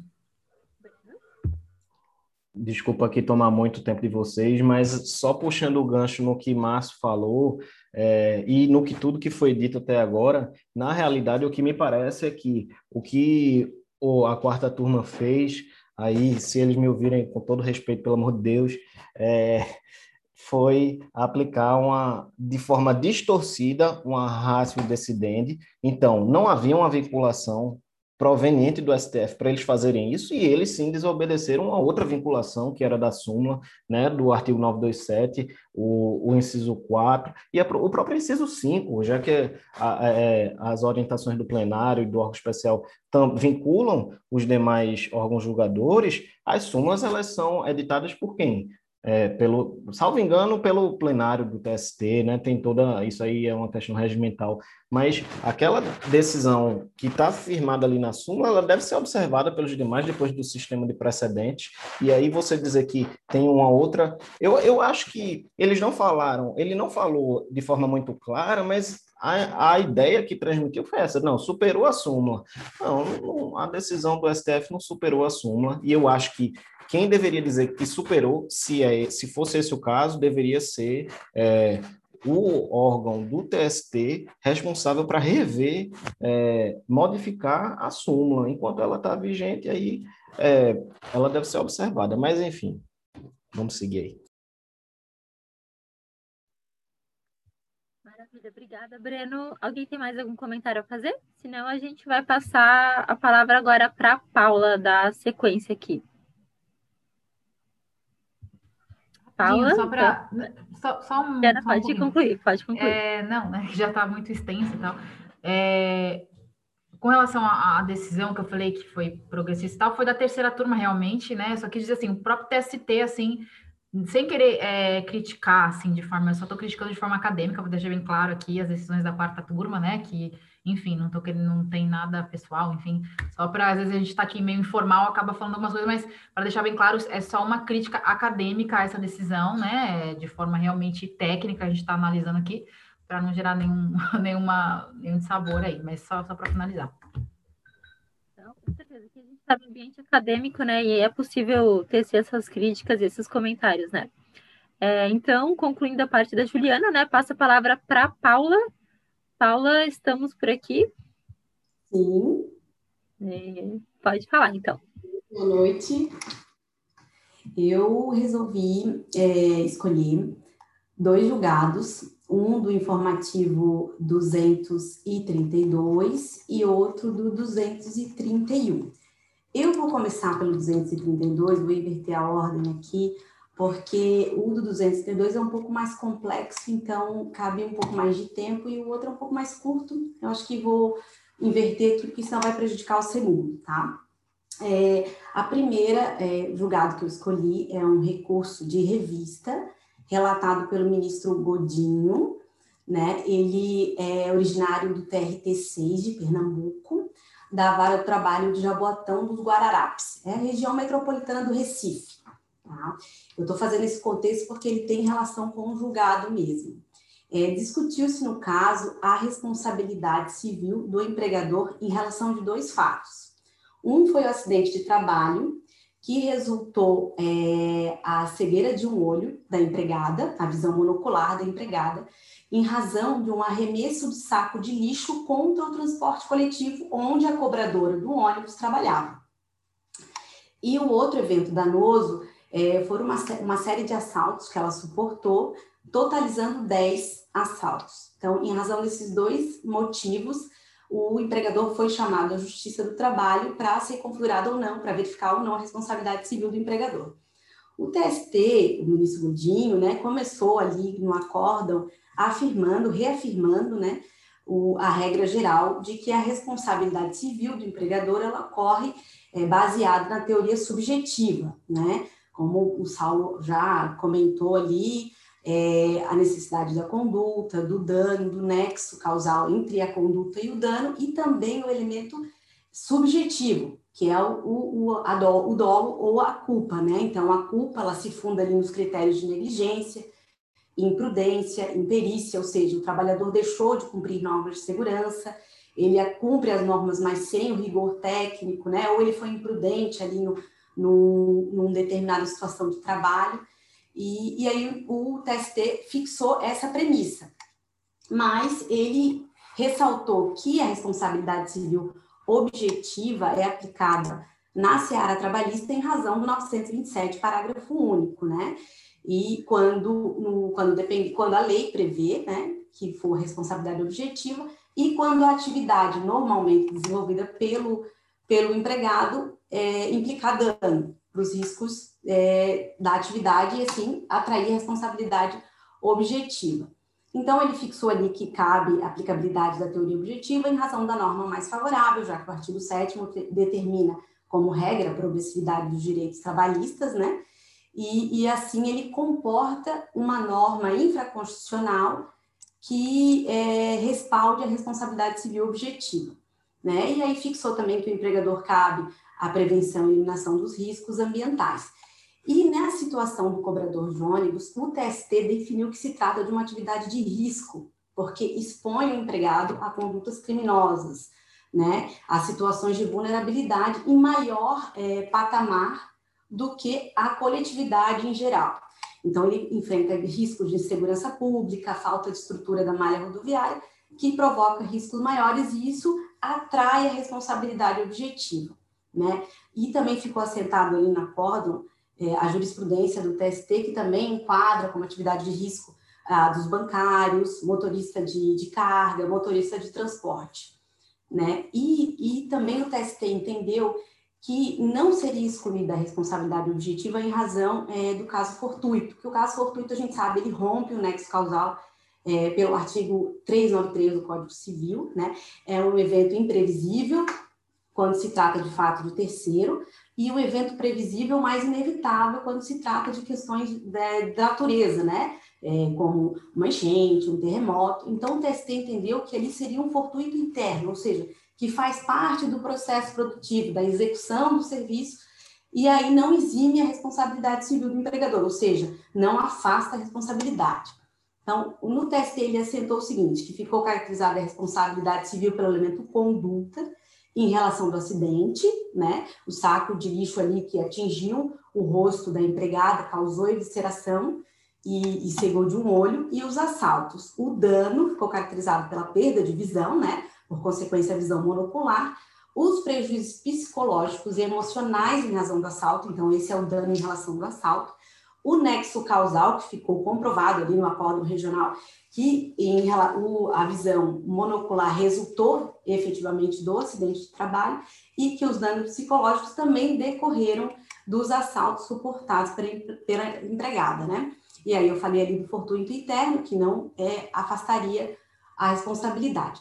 E aí, como já foi é, até é, debatido aqui hoje, o TST é, como uma cláusula assim, de resguardo, entendeu que ainda que não fosse considerada responsabilidade civil objetiva, surge o elemento culpa do empregador por ele não ter adotado as medidas, já que o assalto era previsível, era frequente, o empregador deveria ali adotar medidas para prevenir a ocorrência do assalto, garantir a segurança dos trabalhadores, né, e da cobradora do ônibus que estava ali trabalhando. Então, o TST concluiu que trata de responsabilidade civil em razão do risco da atividade, com base no artigo 927, que o nexo não foi rompido porque se trata de um fortuito interno.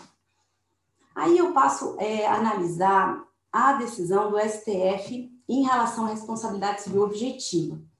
Né? É, a gente sabe que o STF decidiu há pouco tempo no tema 932 que o artigo 927, parágrafo único, é compatível com o artigo 7 28, que estabelece como regra a responsabilidade subjetiva do empregador. E, além de ele assentar isso, também com, mesmos, é, com o mesmo fundamento que utilizou o TST, ali, da progressividade de direitos, que a Constituição, Constituição Federal estabeleceu um patamar mínimo de direitos no artigo 28, ou seja, a responsabilidade é, subjetiva do empregador é um direito mínimo do empregado. Então, quer dizer, a norma infraconstitucional ela pode prever uma melhoria da condição social, que seria aqui a responsabilidade objetiva, e se aplica à esfera trabalhista. Eu até achei, lendo esse acórdão do STF, né, frisando aqui no tema 932, eu achei bem interessante que foi consignado no acórdão, acórdão da, da lavra do ministro Alexandre de Moraes, que anteriormente à Constituição Federal, o... Vocês estão me ouvindo? Estão? Ah, sim, que travou aqui para mim. É, anteriormente à Constituição Federal, o empregador ele só poderia ser responsabilizado é, pelo acidente de trabalho em razão de culpa grave. Ou seja, a Constituição, quando ela estabeleceu o artigo 7 e 28, ela diz o seguinte, o empregador ele vai ser responsabilizado, no caso do acidente de trabalho, é, pela teoria subjetiva. Esse é o patamar mínimo de direitos. Né? A Constituição ela evoluiu nesse aspecto. E só que o STF teve a preocupação de fixar o, o que seria a atividade de risco. Né? Então, ele fixou lá, como está previsto no artigo 927, parágrafo único, que as situações que se enquadram em atividade de risco são os casos especificados em lei, e quando a atividade implica, por sua natureza, o dano. Ou seja, é, o, TST, o STF divisou bem é a atividade, é a natureza da atividade que expõe o empregado a risco. Não é uma conduta que leva ao dano, não é um evento damine que faz a, a atividade se tornar de risco, né? A atividade em si, as funções ali desempenhadas são de risco. E aí, até o, STF estabeleceu como um exemplo bem válido do, do que não seria atividade de risco, é, por exemplo, um roubo, um roubo ao templo budista onde há um tiroteio e a atividade do funcionário desse templo budista não é de risco, porque o que gerou o risco foi uma situação excepcional, não decorrente da atividade.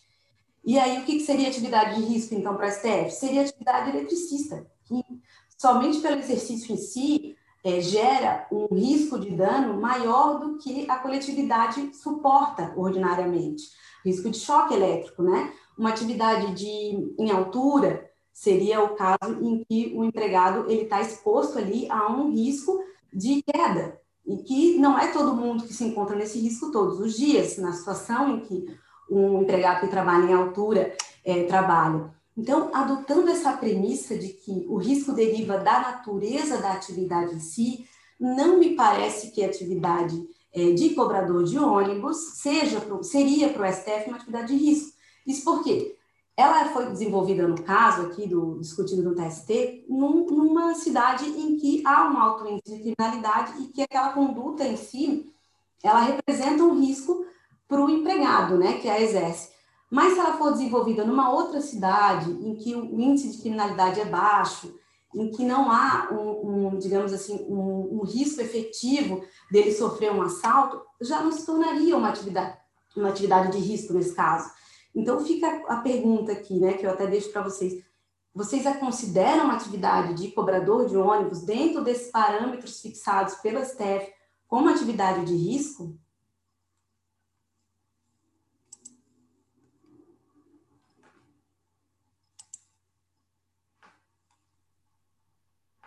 Pode falar. Oi, eu levantei a mão antes, não era para responder isso não, então eu vou me eximir aí dessa bomba. Mas já que eu levantei a mão e estou falando, então só para não deixar de falar, não deixar de falar alguma coisa, Paula, sobre a sua pergunta, eu acho que você ponderou bem logo lá no início da sua da sua explanação sobre é, o local em que a atividade é, se realizava, né? Aqui, aqui vizinho onde eu estou, né, em Jaboatão. Eu, eu não sei os índices de criminalidade, índices de roubos a, a ônibus, mas eu acho que essas coisas poderiam influenciar, sabe? É, para definir isso. E não essa.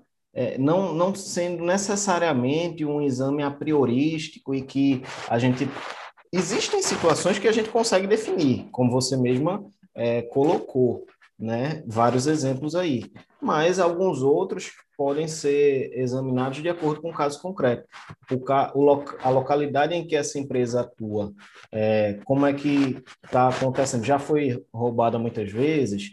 E, e, e, aí a gente poderia responder isso, talvez, sabe? Mas eu levantei a mão antes é, para chamar a atenção de uma coisa que você falou já, de certa forma, que é o artigo 927, parágrafo único. Eu estava lendo um dia desses no manual do, de Direito Civil do Cristiano Chaves, que ele escreve com mais dois autores, esqueci agora, mas é um, um manual muito legal.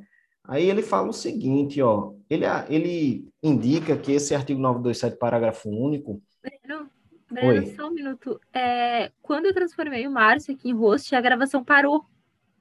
Eita, parou quando? Aqui para mim está aparecendo ainda recording. Aqui também está aparecendo. É. Deve ter continuado, então. Talvez só para mim não apareça mais. Pode é. seguir, então, Breno. Tá. É, pronto. Aí, no 927, parágrafo único, certo? É, ele diz o seguinte: eu vou é, pedir aqui licença só para ler rapidinho, eu sei que todo mundo já conhece, mas não custa nada. Haverá a obrigação de reparar o dano, independente de culpa, nos casos especificados em lei ou quando a atividade normalmente desenvolvida pelo autor do dano implicar, por sua natureza, risco ao direito de outrem. Aí eu queria chamar o seguinte: na é, dicção literal desse dispositivo, ele dá a entender, se você prestar atenção, é, que é, essa atividade de risco seria a atividade econômica ali desenvolvida pelo empregador, ó, se a gente trouxer essa ideia para o contrato de trabalho, a atividade normalmente desenvolvida pelo autor do dano. Então, se quer dizer, a gente não pode, evidentemente, é, jogar isso para o assaltante. O autor do dano real, real, real foi o assaltante, né? Que é, que cometeu ali o roubo, enfim.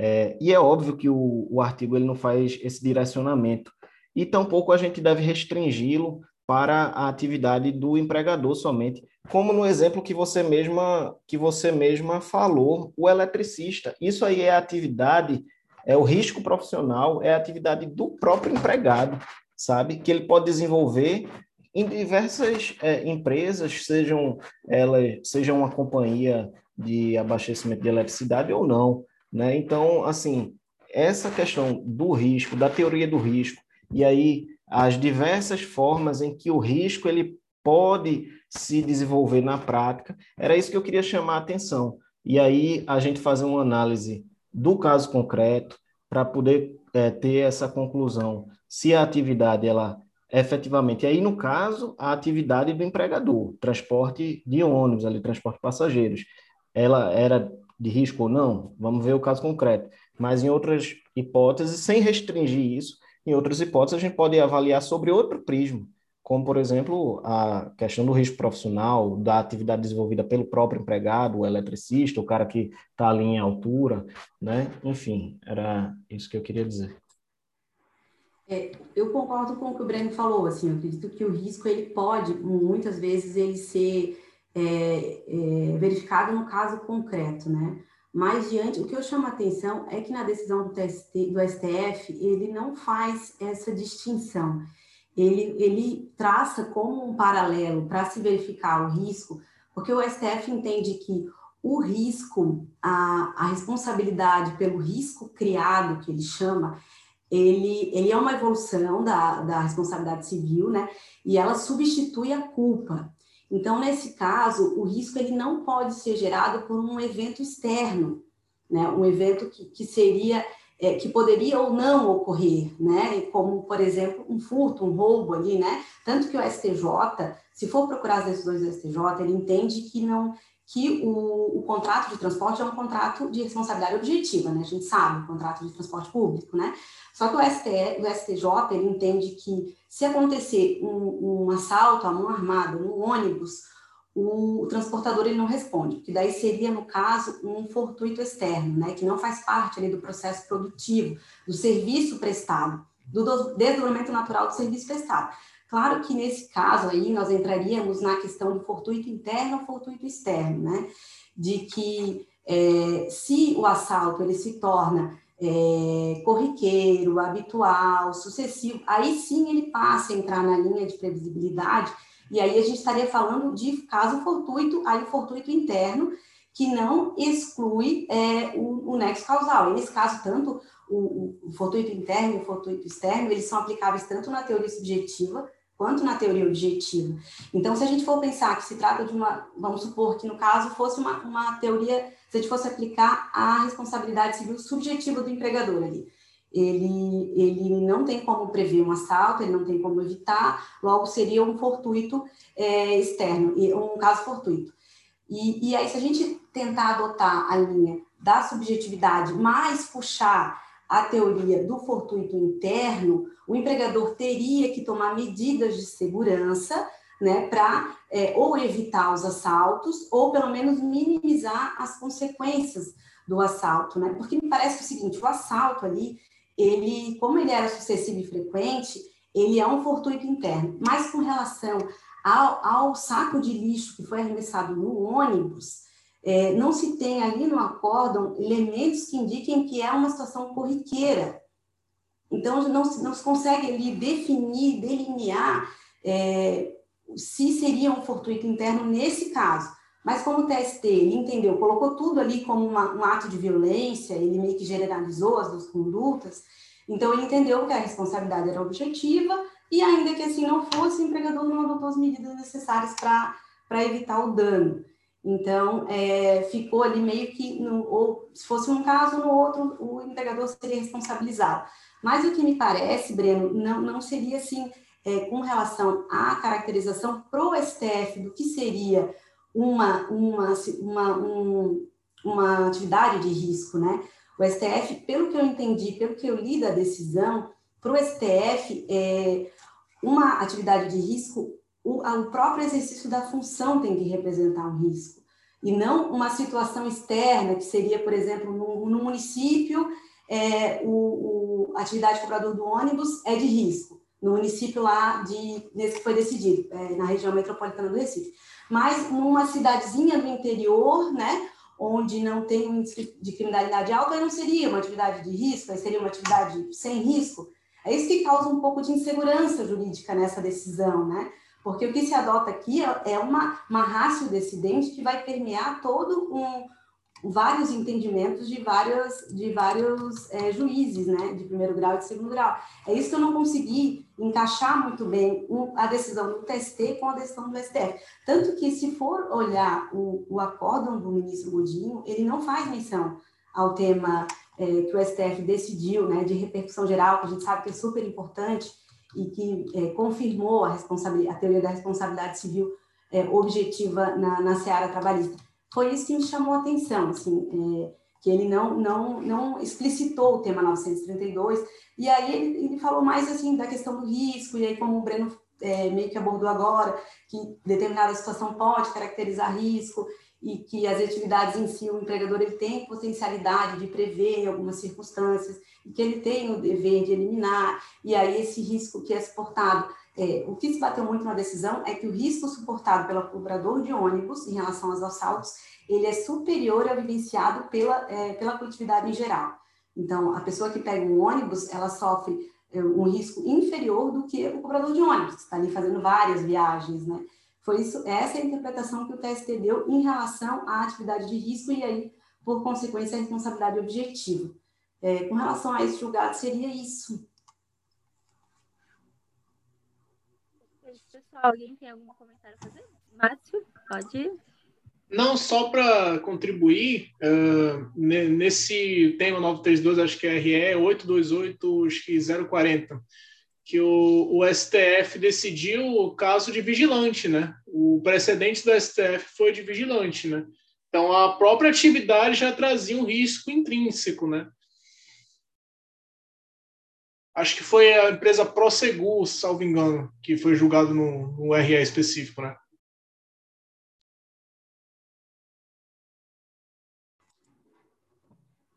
É isso mesmo, Márcio, foi atividade vigilante. Aí o, STF expôs o seguinte, que nessa atividade o trabalhador ele trabalha com colete, ele ele está guarnecendo o patrimônio, ele está armado. Então a atividade dele é essencialmente de risco.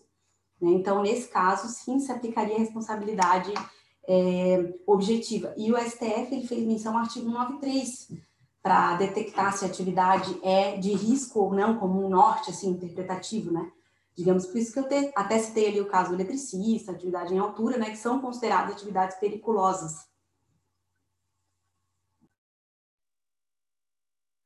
Breno, quer falar alguma coisa? Pode. Mas veja, é, é, Paula, é, me parece aí, eu não, não li, não me aprofundei na decisão do STF, mas aí eu até é, questiono e coloco o seguinte: a decisão do STF, ao avaliar uma espécie é, de atividade econômica né? Me parece que a questão da, da, do, da atividade de vigilância, de segurança, é muito fácil a gente concluir que há um risco é, importante, né? inerente, intrínseco à atividade. É, agora, quando ele aponta o artigo que fala, o artigo da CLT que fala da periculosidade, é, não foi esse que você disse, do 93, né? Pronto. É, ele sai um pouquinho é, dessa ideia é, necessariamente da atividade é, econômica propriamente, e sim um risco que determinados profissionais eles podem estar tá, é, eles podem estar sujeitos independentemente da atividade é, econômica. Mas eu falo isso por quê? Porque eu acho que o STF ele não se debruçou sobre o seguinte aspecto, sobre é, uma teoria do risco propriamente dita que deveria ser seguida sempre, certo? Porque você disse que ele falou sobre teoria do risco criado. A gente tem a teoria do risco proveito. A gente tem é, teoria do risco profissional, a gente tem teoria do risco social, a gente no direito administrativo tem o risco é, é, administrativo, né? Enfim, são tantas teorias que eu acho que, no fim, o que o STF fez foi dizer assim, cabe responsabilidade objetiva nas relações de emprego, porque embora o artigo 7 da Constituição ele fale é, que o empregador ele vai ser responsabilizado quando for evidenciada culpa ou dolo, é, colocando a, a, responsabilidade subjetiva como, é, digamos assim, dando primazia à responsabilidade subjetiva, o STF diz, não, beleza, a primazia é a responsabilidade subjetiva, mas, em certos casos, quando houver o risco, é, aplica subjetiva conforme 927, parágrafo único do Código Civil, sem dizer, sem nos é, esclarecer com precisão absoluta que a gente tem que seguir a teoria do risco A, B ou C. E aí, assim, saindo um pouco da decisão do TST, se ele está certo ou errado em dizer que essa atividade é risco ou não. Mas eu acho que a gente tem que ter isso. Não precisa ser só teoria do risco criado ou, ou isso ou aquilo. E aí, se, é, até trazendo o que eu falei no início, a, a, não necessariamente, a, como disse o Cristiano Chaves, não necessariamente a atividade do empregador vai ser aquela que vai ensejar o risco, como é o caso da segurança, do, da empresa de segurança e vigilância, mas o eletricista, mas muitos outros aí, mesmo em é, é, vinculados a empregadores que têm atividade que não oferecem nenhum risco em si, mas a atividade daquele cara, daquele empregado, ele é, tem um risco diferenciado, apto a atrair o 927, sabe? Enfim, e sobre o TST, eu tenho muitas dúvidas também, eu acho que é, eu iria mais na linha de que não é atividade de risco, porque o cobrador em si, ele não está sujeito ao que ele faz. É difícil a gente fazer essa compatibilização com a violência urbana, né? Sem você ver o TST se adentrar com profundidade nisso que eu falei antes, é olha, e esse local é um local é, de risco. Essa cidade é uma cidade que tem uma, um índice de criminalidade alta, já houve é, outros assaltos e tudo mais. Sem adentrar nisso e a gente ficar teorizando de forma abstrata, aí eu não teria como dizer que há risco nesse caso, não, sabe? Mas enfim.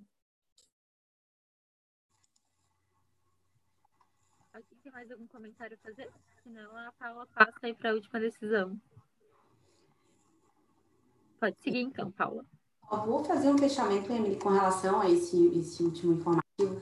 É, claro, é, Com o que o Breno falou, é, com relação ali à compatibilidade 927, né, parágrafo único com o sétimo 28, foi efetivamente isso que o STF decidiu, né? É, esse era o objeto do tema 932, mas o que me, o que me chamou a atenção mesmo foi essa questão de que no acórdão, é, se for ler na íntegra ali, né, o acórdão do STF, ele entra muito nessa questão do, da atividade de risco, porque ele não queria causar uma generalização do que seria é, essas atividades, né? Por isso que ele, ele debate muito ali o que, que seria atividade de risco, o que, que não seria, exemplifica, justamente para deixar mais claro que a atividade em si é, é, que deveria ser, por sua própria natureza, conforme o artigo 927, parágrafo único, representar risco independentemente de eventos externos, que eu quero dizer, não, não aí confundindo fortuito interno, fortuito externo, né? Mas qualquer, é, independentemente de qualquer evento ilícito que possa transformar aquela atividade numa atividade de risco. Eu acho que é mais ou menos isso que o STF definiu, assim, né? No, como uma ratio decidente mesmo, né? A razão de decidir dele é, com relação à responsabilidade civil objetiva, porque essa foi a preocupação, não banalizar os casos de responsabilidade é, civil e transformar a objetiva numa, numa, numa regra, né? Digamos assim. É, é, mais ou menos isso que, que eu entendi, pelo menos, e, com relação à decisão do STF, né? Frisando o tema 932 da repetição geral. Eu vou passar para o próximo, então, o próximo informativo, ele, o próximo julgado, ele é da seção especializada 2. É um conflito de competência. Eu achei bem legal, um caso bem simples, assim, né? E o ministro relator é o ministro Douglas Alencar. É, o, empregado, o empregado, ele ajuizou a, a reclamação trabalhista na terceira vara de Osasco do TRT2, né? E aí, é, depois de ser apresentada a contestação, é, o, o autor pleiteou a, a redistribuição do processo é, por e para a vara do trabalho de Sorocaba, aí é, oriunda ali do é, que o submetido ao TRT 15. Então, é, ele pediu o deslocamento da competência da terceira vara de Osasco para a primeira vara de Sorocaba, porque ele afirmou que a, que o, a atividade também foi exercida na vara de Sorocaba. Então, é, poderia ser deslocada a competência territorial para a vara de Sorocaba. E, e, com relação a isso, o réu não se opôs. Então, foi como se, como se fosse um, um acordo ali processual, né? um negócio jurídico processual, eles firmaram é, uma cláusula de que o, o processo poderia ser é, redistribuído para a vara de Sorocaba.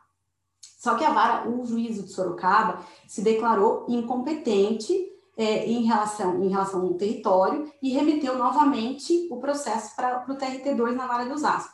E a vara de Osasco disse: não, olha, o, o, as partes fizeram um negócio jurídico aqui e resolveram é, distribuir nova, é, retirar a competência né, da, da vara de Osasco para a vara de Sorocaba. Aí o TST entendeu o seguinte, que no caso, é, quando o autor ele ingressou com ação é, na vara de Osasco e não houve a exceção de incompetência oposta pelo réu no prazo de cinco dias, né, após o recebimento da notificação, conforme os trâmites ali é, do artigo 800, com a redação dada pela, pela reforma trabalhista, né, a lei 3467, e é, não houve exceção de competência, se é, verificou, é, se perpetuou a jurisdição, no caso a competência, né, é, pelo artigo 43 do CPC, ou seja, houve uma preclusão é, do autor, uma preclusão consumativa, que opôs a ação numa vara, e a preclusão lógica e temporal do réu, que nesse prazo de cinco dias não opôs a exceção de incompetência territorial. Então, no caso ali, é, tanto precluiu para o autor quanto para o réu o direito de deslocar a competência territorial.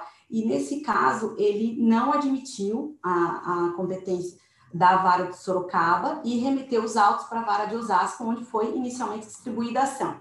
Né? E o que me chama a atenção também é que o TST reafirmou que não cabe negócio jurídico processual é, na esfera trabalhista, em razão, inclusive, do que dispõe aí em 39, artigo 2 2, que trata é, de que não há omissão na, no processo de trabalho para que essa norma seja aplicada. E ali tem a vulnerabilidade do empregado, então não seria aplicável o negócio jurídico processual na esfera trabalhista, não admitiu a transação, essa transação, e, e remeteu ali a, para vara, o processo para a vara do trabalho de Osasco.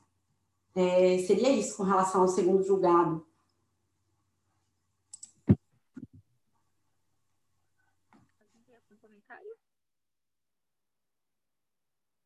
Não, acredito que seria isso então, Paula. Eu vou então dar sequência aqui, que agora é a minha parte. Então. Oi? Oi? Oi. Não, Claro. eu, eu, desculpa, eu estava levantando a mão aqui. Ah, É, tá, desculpa, eu não vi. é, é porque essa questão do negócio jurídico processual, sabe?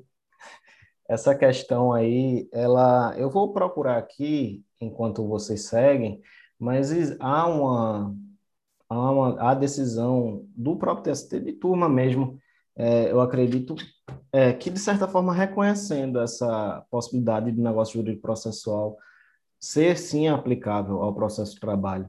Essa é uma questão que não é simples. A gente sabe que o TST já colocou isso na instrução normativa logo no início, dizendo que não poderia, né? Se for para responder uma questão de concurso, sobretudo objetiva, é isso, não pode. Agora, é, a questão é mais profunda que isso. Na prática, no dia a dia, a gente vê ali em audiências que há é, certas disposições que, no fundo, embora não são chamadas de negócio jurídico processual, embora não fique isso muito claro, mas é, as partes, muitas vezes, ali em conjunto com o juiz, é, decidem algumas coisas em relação a isso e modificam, é, às vezes, até o procedimento. Aqui, agora mesmo, no, no período de pandemia, é, houve é, algumas modificações no procedimento, aqui mesmo no TRT6, é, é, não, não cancelaram audiências e tudo mais, enfim. E eu vi essa decisão já do TST meio que mitigando essa ideia, certo?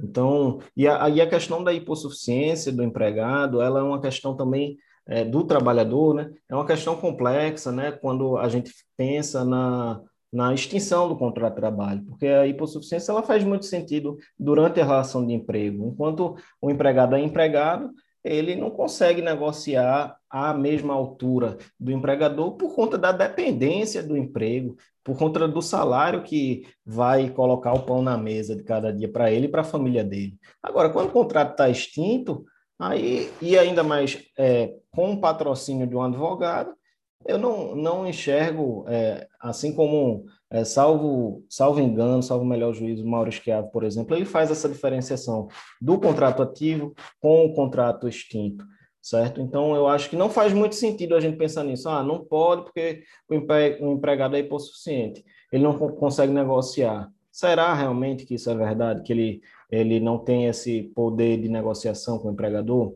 quando o contrato já se extinguiu? Mas continuem, que se por acaso eu achar a decisão, eu, eu falo para vocês. Foi bom poder pontuar isso, eu, eu concordo. Realmente tem, já vi decisões do, do, do TST em que ele mitigou essa questão do negócio jurídico processual.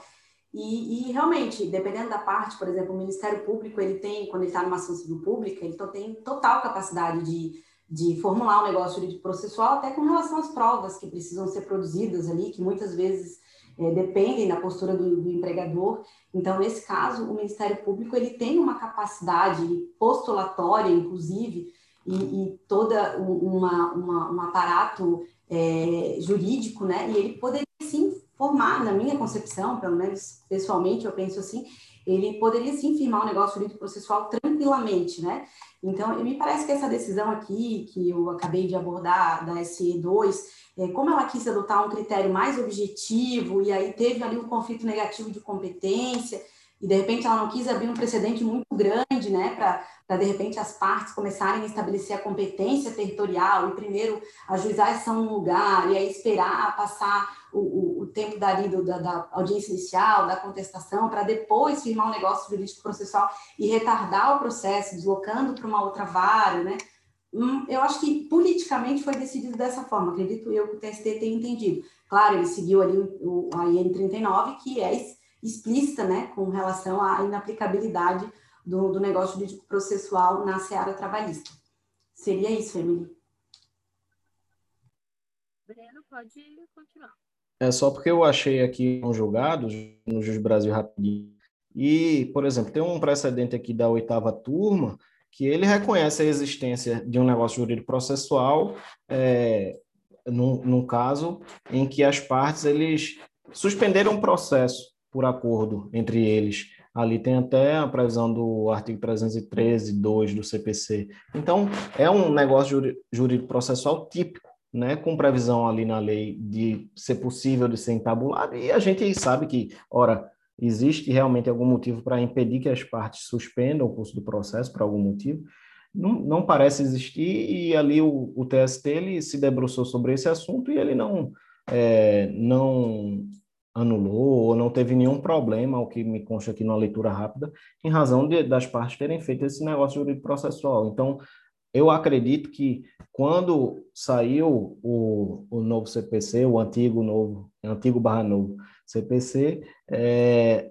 houve, assim, talvez um receio, né, ali com fraudes e algo do tipo, e aí saiu isso na instrução normativa, mas talvez isso pudesse ser revisto, dada a manifestação de parte da doutrina e, e alguns precedentes, inclusive.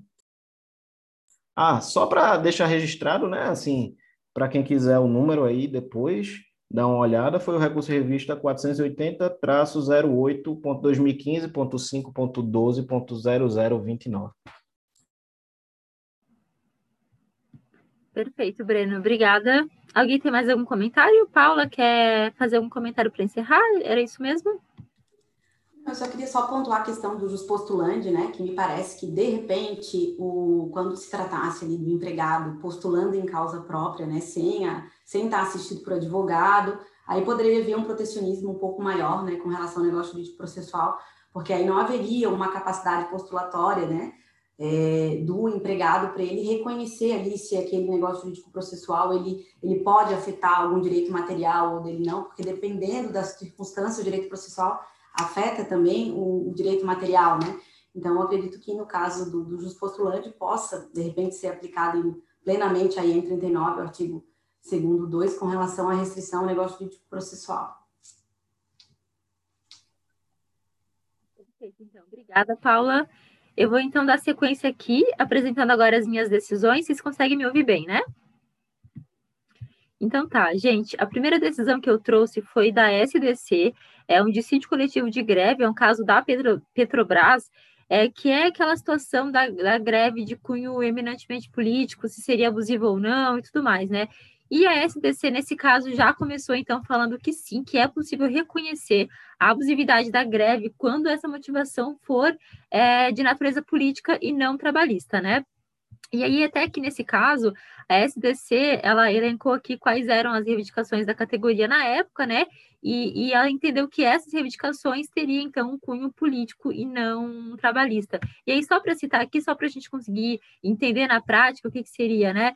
O que, que, que, eles falavam na época? A redução dos preços dos combustíveis e gás de cozinha, é, a manutenção dos empregados, é, dos empregos, aliás, e a retomada da produção interna de combustível, o fim das importações de gasolina e outros derivados do petróleo e a demissão do Pedro Parente da presidência da Petrobras, né? Então, nesse caso aqui, eles consideraram que realmente esses motivos é, evidenciavam um cunho político e não propriamente trabalhista.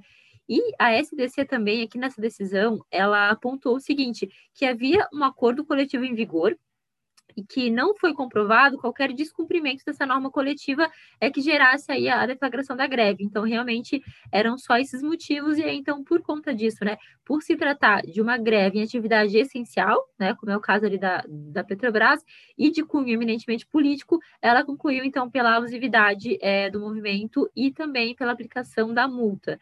Então, essa, em tese, era a decisão, né, uma decisão aqui da SDC. O relator foi o, o ministro Ives Gandra, né, é, e aí, como é uma decisão assim bem importante, né? Apesar de já ser um caso assim até um pouco batido, mas eu achei bacana trazer para pontuar também o conceito, né, de, de greve política, só para a gente poder contextualizar um pouco mais.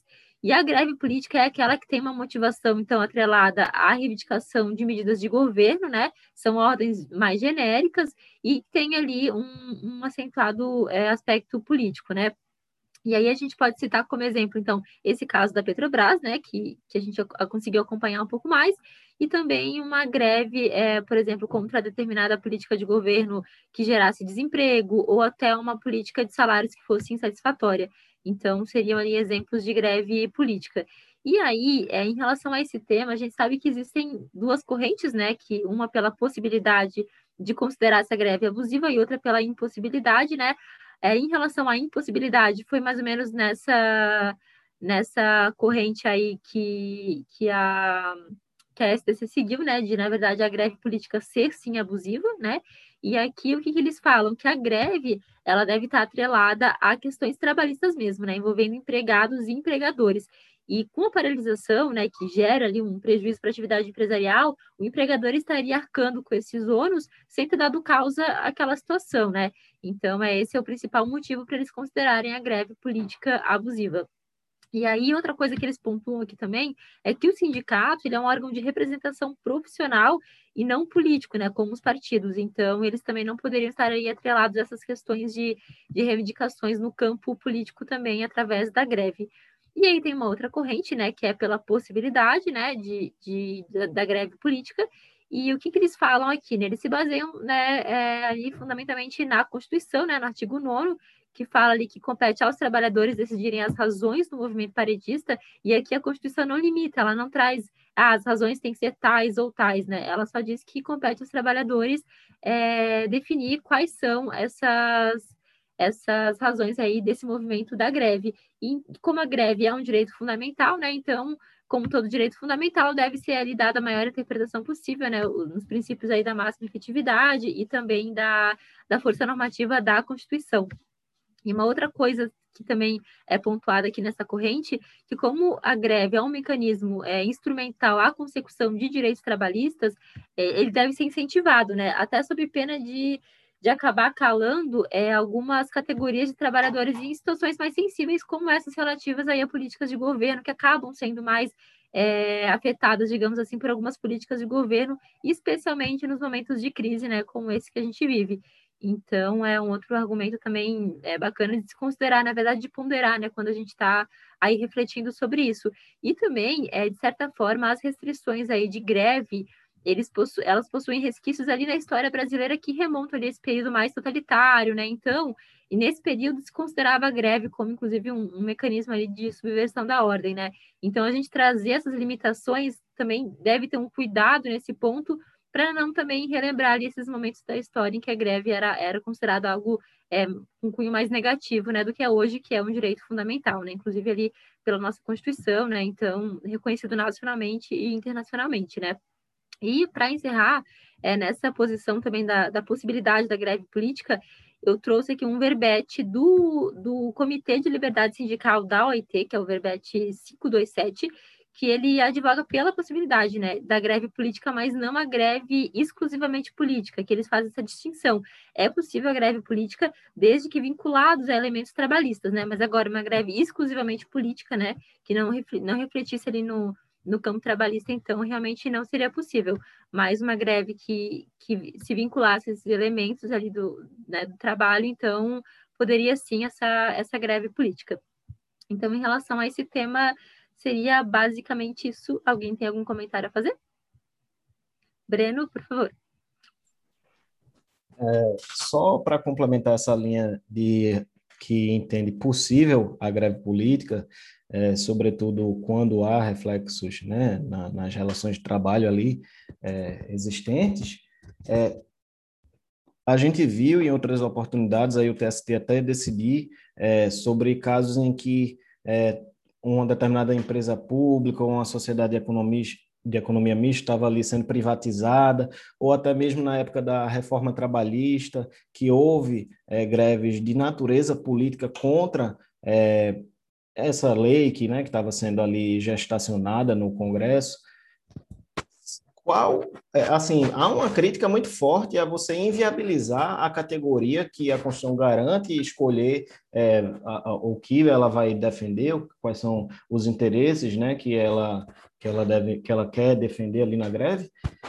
Você está impedindo o, a questão mais é, importante ali para o empregado, para os empregados, para a categoria, para a existência da categoria, muitas vezes, é que é a, a combater a possibilidade de é, vir aos postos de trabalho serem extintos com a privatização, que isso é um caminho natural após a privatização, né? E outra coisa, é uma falácia acreditar que o empregador não tem nada a ver nessa história e que não pode fazer nada. O, o empregador ele pode negociar com, com a categoria, ele, o empregador ele pode é, vir, por exemplo, é, na época da reforma trabalhista, ele poderia negociar e, e, e fazer um, um acordo coletivo, é, no sentido, por exemplo, de, bom, a lei está mudando, mas a gente vai manter aqui as horas in itinere, que está sendo extinta pela nova lei. Então, assim, dizer que ele não pode fazer nada, que é só é, um, algo proveniente do, do governo, eu acho que é uma visão muito rasa. Ainda mais se a gente pensar, por exemplo, na empresa pública,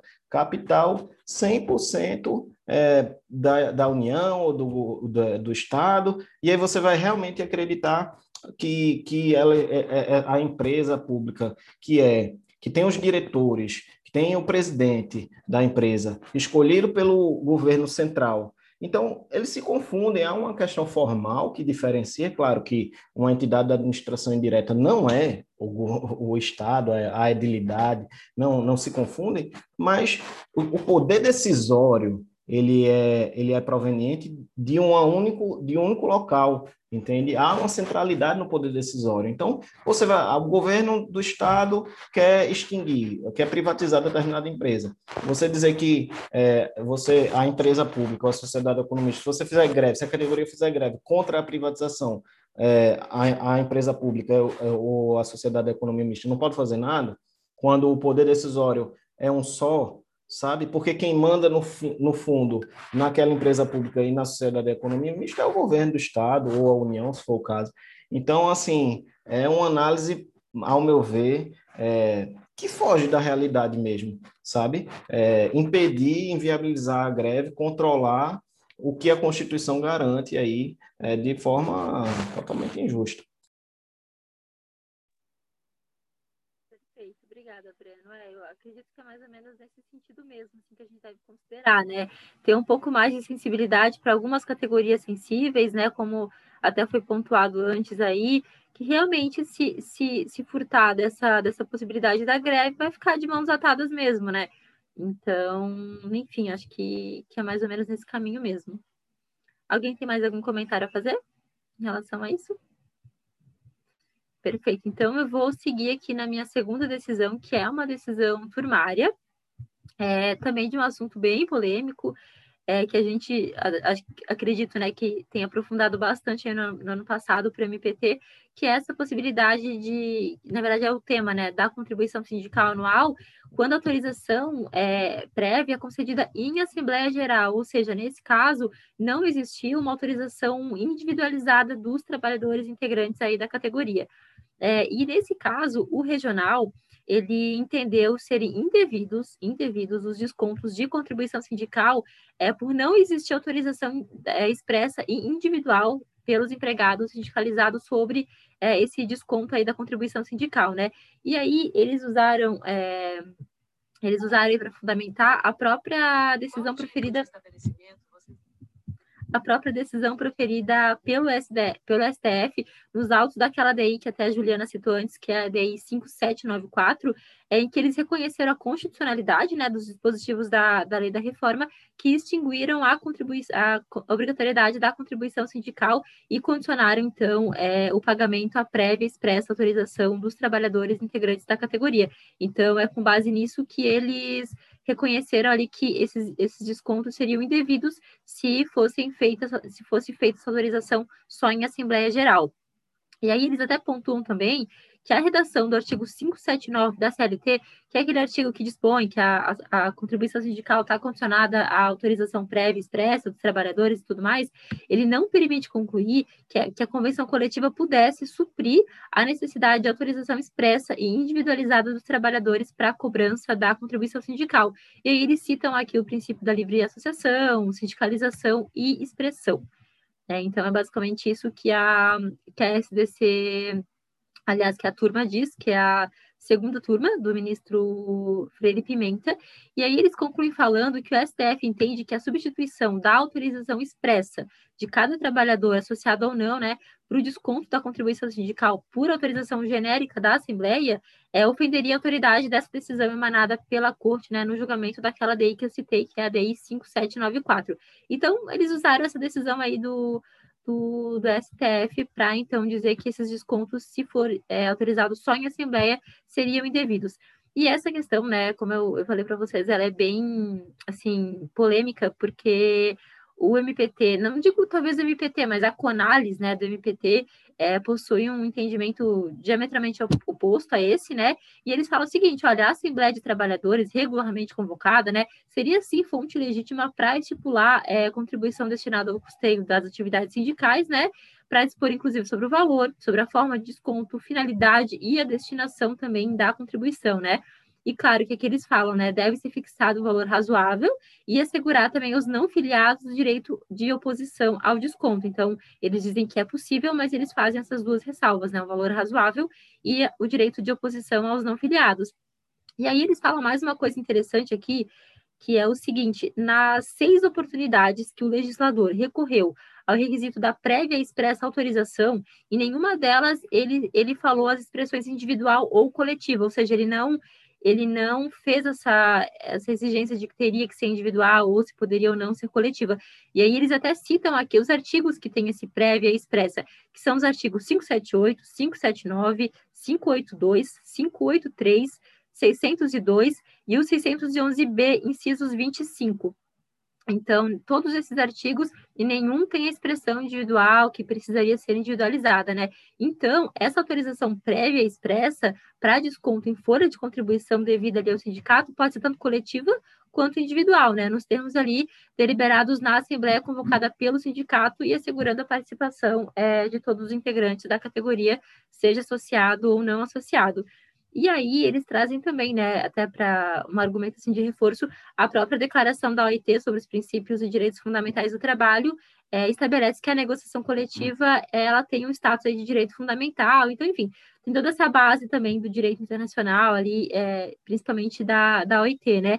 E uma outra coisa interessante que eles falam é que seria contraditório a gente admitir que os trabalhadores pudessem, né, em assembleia, deliberar pela redução de direitos, por vezes até com, com um valor econômico superior a um dia de trabalho, e não pudesse, nessa assembleia, é, deliberar é, de modo coletivo pela contribuição sindical para realmente. É, é, fortalecer o sindicato e tudo mais, né? E também uma outra coisa interessante Aí que o trabalhador, é, eles foram para esse outro lado também, que o trabalhador, em algumas situações, pode ser que ele não esteja disposto a se expor perante o empregador e externalizar essa vontade de contribuir né, com a manutenção das atividades sindicais. Então, de repente, se ele puder expor isso numa Assembleia Geral, né, de, é, regularmente convocado e tudo mais, ele se sentiria mais à vontade de realmente contribuir, né? E ficaria algo um pouco mais é, impessoal, talvez, perante o empregador, né? Porque ele não, não precisaria expor diretamente para o empregador essa vontade de querer contribuir e tudo mais. Então, em algumas situações, isso poderia até gerar uma situação de discriminação, né? Enfim, a gente sabe que o campo do direito do trabalho aí é é fértil para esse tipo de postura, né? E, enfim, claro que não, não necessariamente seria de todos, mas a gente sabe que que pode haver esse espaço para isso, né?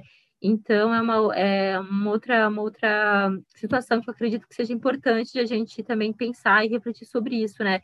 Quando reflete sobre essa situação. Mas, apesar de todas essas esses argumentos aqui da, da Conalis, que eu até é, particularmente é, vejo que, que, faz muito sentido, mas não me parece que é o que o TST vai seguir. É claro que aqui era uma decisão turmária, né? Não era de um órgão uh, colegiado maior, mas é, acredito que mesmo assim não vai ser aí a, o caminho que o TST vai decidir. Acredito que vai ser mais ou menos nesse sentido aí em que decidiu a segunda turma ali da, da relatoria do ministro Freire Pimenta. Então era basicamente isso. Vou passar a palavra então para o Gustavo.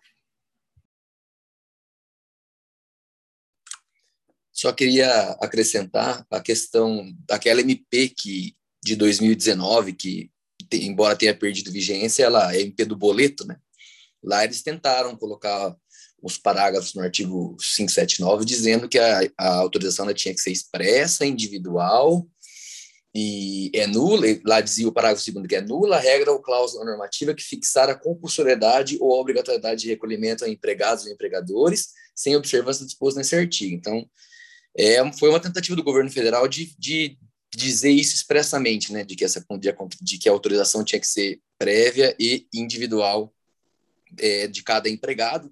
E eu imagino que, por mais que os argumentos que você trouxe sejam excelentes, eu acho que é isso que deveria acontecer mesmo, mas eu acho que a tendência de julgamento, tanto, inclusive no TST, no STF, acho que a gente nem conta mais com, com decisões favoráveis para a trabalhista, mas mesmo no TST, parece que a ideia de que precisa mesmo dessa autorização individual e não tem como. A, a ideia do MPT, que o MPT tem defendido, não vai não vai acontecer mesmo, a não ser que aconteça uma mudança de governo mais para frente, enfim, mas só para lembrar dessa MP aí que tinha essa, essa previsão específica. Não, foi muito bom tu trazer isso, até tinha esquecido de pontuar, mas é, pelo que eu me recordo na época, até para essa situação, o, o MPT tinha uma solução, né? Ele achou um furo para tentar falar que não, mesmo assim poderia. Ele disse o seguinte: olha, mesmo é, tendo essa questão ali do boleto tal, isso é uma forma de fazer o pagamento, mas se eles não quiserem é, expedir ele, é, fazer ele pelo boleto, cabe ao sindicato ir atrás, então, diretamente dessa. dessa dessa contribuição. Então, é quando eles falam dessa autorização individual ali para poder pagar por boleto, é para pagar por boleto, mas se eles não quiserem pagar por boleto, o sindicato pode ir atrás. Então, ainda assim, eles tentaram, mas enfim, essa MP, como tu mesmo pontuou, perdeu vigência, né?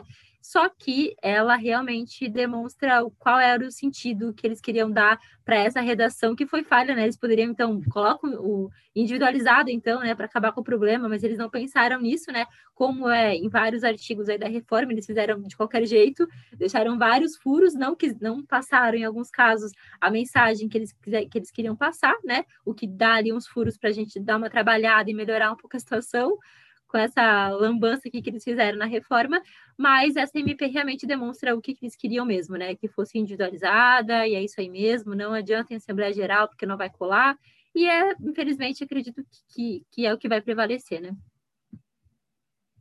Alguém tem mais algum comentário a fazer? Não? Então, vou passar a palavra para a Rafaela, que vai seguir aqui com, a, com as decisões. Estão me ouvindo? Bacana. Pessoal, eu vou abordar um julgado da quarta turma, que a gente sabe que geralmente os julgados da quarta turma são um pouco polêmicos, mas a gente concorde ou não com os fundamentos da quarta turma, ela nos faz refletir muitas vezes, olhar de uma outra forma a, o que o TST vem entendendo. Então, é sobre a súmula 372 e a supressão da gratificação de, de função e a sua incorporação quando recebida por 10 anos ou mais. E a gente sabe que o, a gratificação de função é um salário condição, isso consta lá no artigo 468 da, da CLT, mas o TST, ele, pela jurisprudência dele, ele estipulou dois requisitos para incorporar essa gratificação de função se recebida por 10 anos ou mais, que seria é, esse primeiro requisito, 10 anos ou mais, e um, não ter um justo motivo que para o TST o justo motivo seria algo que rompesse a confiança entre o empregado e o empregador. Já abordando essa questão da súmula do 372, o TST é, explorou, é, nesse sentido da, dos 10 anos, que seria o seguinte: mesmo que ah, o, empregado retira, o empregador retirasse o empregado um pouco antes dos 10 anos, por exemplo, seis meses antes, o TST entendeu até então, antes da reforma, que seria uma, uma alteração obstativa para adquirir esse direito, essa incorporação, que, entanto, que, portanto, isso não seria possível. A mesma coisa, é, num outro sentido, se o empregado pedisse para transferir para um outro local de, de trabalho, o TST entende que isso seria um caso de o, empregado estar abrindo mão dessa incorporação. Isso consta lá no informativo 68. E também e o, o TST entende que esses 10 anos, ou 10 anos ou mais, não precisam ser é, ininterruptos. Tem que ser totalizar 10 anos ou mais. E não precisa também ser na mesma função, podem ser em funções distintas, desde que, esteja, desde que tenha gratificação de função. Então, somente essas considerações antes de chegar na, na, na decisão em si. É, o caso trata de uma incorporação que ocorreu antes da. É, foram 10 anos que o empregado adquiriu antes da reforma, no caso do Banco do Brasil. Então, para a quarta turma, ela entende que aplicar a súmula é, e a alegação da, do empregado é que há um direito adquirido. Então, a discussão maior aí seria o direito adquirido. A, a maioria da, das turmas do TST, eu fiz uma busca, um estudo sobre isso, elas estão sinalizando para que de fato houve um direito há um direito adquirido. Mas para a quarta turma, ela entende de maneira diferente, e aí eu vou expor os motivos. Ela entende que a súmula foi é, o, 468, ela está de maneira original desde a CLT, só que em 97 foi criada essa, foi elaborada essa súmula pelo TST, por conta da Constituição de 88, que estabeleceu expressamente a irredutibilidade salarial. Então, o, o, a criação da súmula foi por conta disso, por conta da Constituição Federal. E ela se pautou em quatro princípios. O princípio da habitualidade, que foi também no mesmo sentido daquela questão da, da supressão das horas extras, que criou uma habitualidade no, no contrato. O princípio da irredutibilidade salarial, que a gente hoje fala da estabilidade né, financeira do, do, do empregado a aplicação analo da analogia por conta dos servidores públicos da 8.112. Só que a questão é a seguinte: isso constava no artigo 62 da 8.112, aquela questão dos quintos para os servidores, que a cada ano ele adquiria 20, teria direito a 20% da função de confiança, limitada a cinco anos.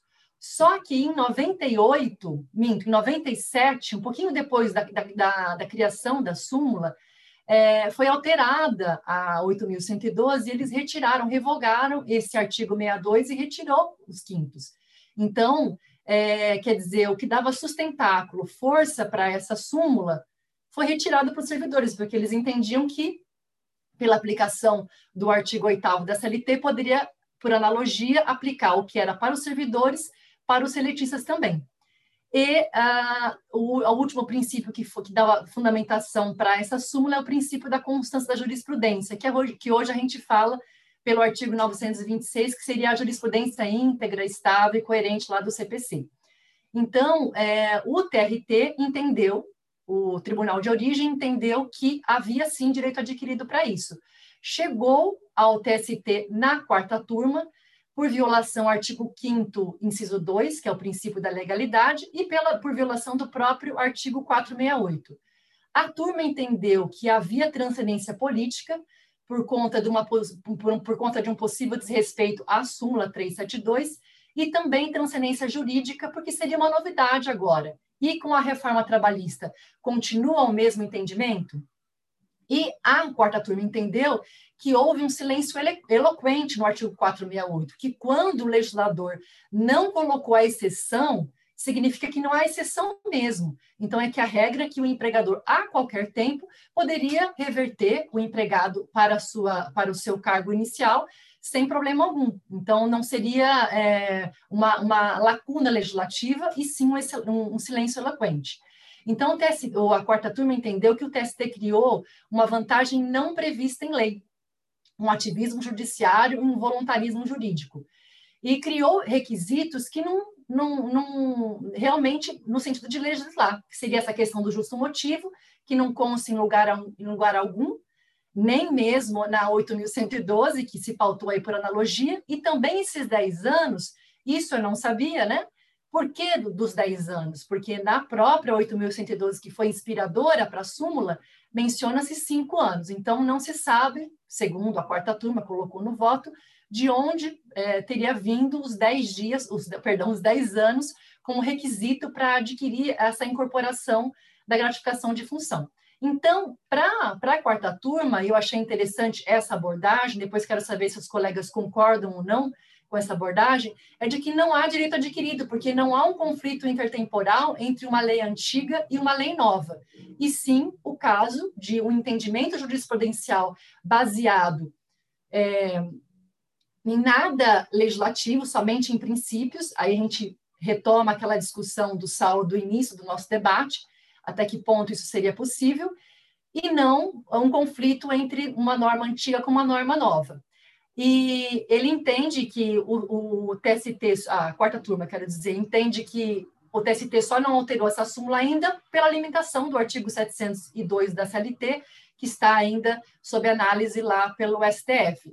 E o mesmo entendimento que a quarta turma tem referente a essa incorporação, que ela entende que não é possível porque era somente baseada no entendimento jurisprudencial, ela vai nessa mesma linha para o direito de imagem na questão do uso de logomarcas ela entende que não há, não há que se falar em direito adquirido, porque não há, novamente, conflito entre uma norma nova e uma norma antiga, e sim uma construção jurisprudencial baseada apenas em princípios, frente a uma nova lei que regrou aí especificamente o caso.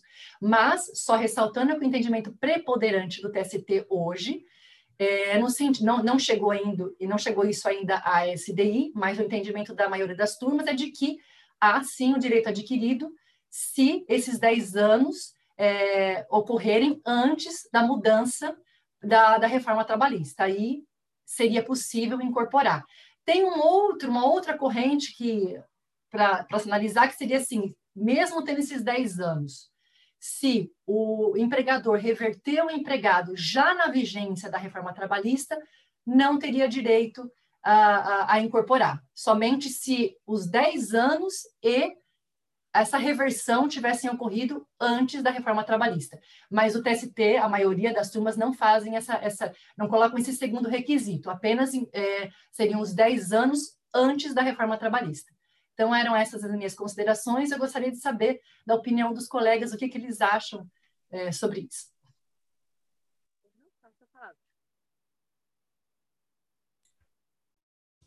Oi, Rafaela. É...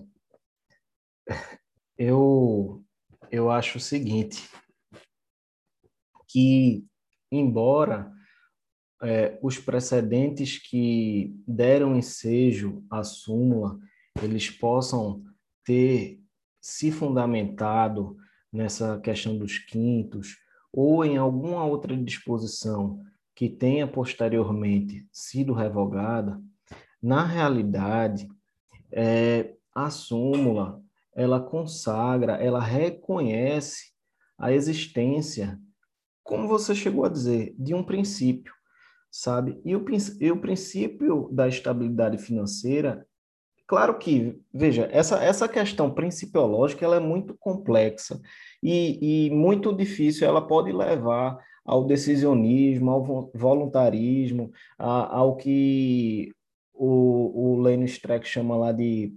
É, esqueci agora a palavra, pan princípio. Pan princípio. Ele, ele critica. Filho da Cachanga?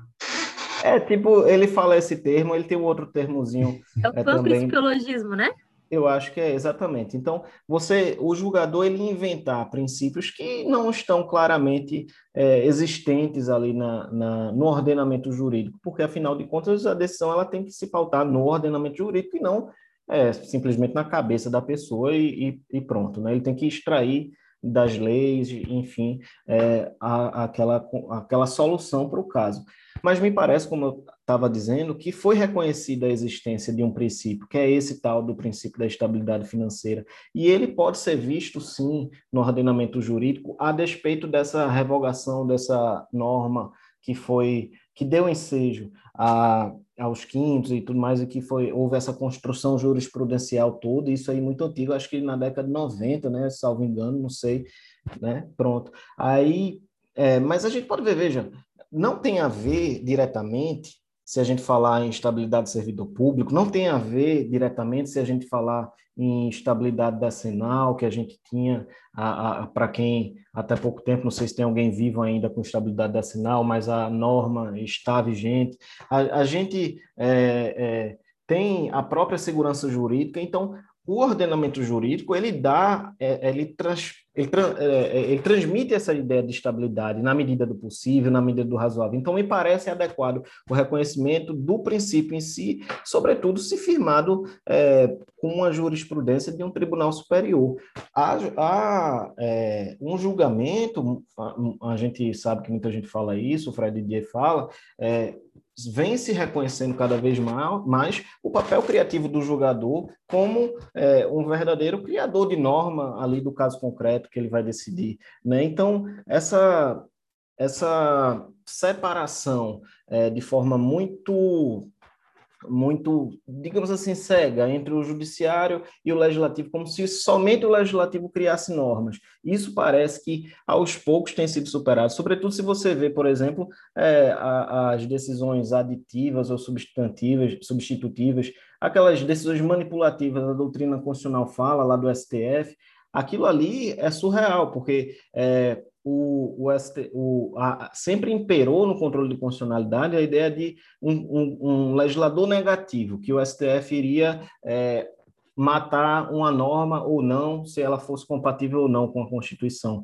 Mas a jurisprudência do STF já reconhece a possibilidade, e há, e há exemplos, eu realmente vou pedir desculpa por não lembrar agora, mas de que o, o STF dizendo a norma do caso, dizendo assim, é inconstitucional isso aqui, mas vai ser assim, e sabe? As decisões manipulativas substitutivas são assim, para quem está nesse dogma e não está supera, superando ainda, que me parece que tem sido superado, são assim, é, afrontosas demais, digamos assim, né? Se, é, enfim, é, então, o que eu queria dizer, onde eu queria chegar, havendo um princípio, me parece que sim, e havendo uma jurisprudência consolidada, sobretudo com a súmula, que muito, boa parte da doutrina atribui a súmula como uma fonte é, do direito, sabe? Embora tivesse antes da, da, do CPC uma discussão mais acirrada sobre isso, depois do CPC que a súmula ganhou uma força ainda superior, é, como é, uma norma é, própria do sistema de precedentes, então a súmula ela ganha esse, essa, for, é, essa força como uma fonte do direito, né?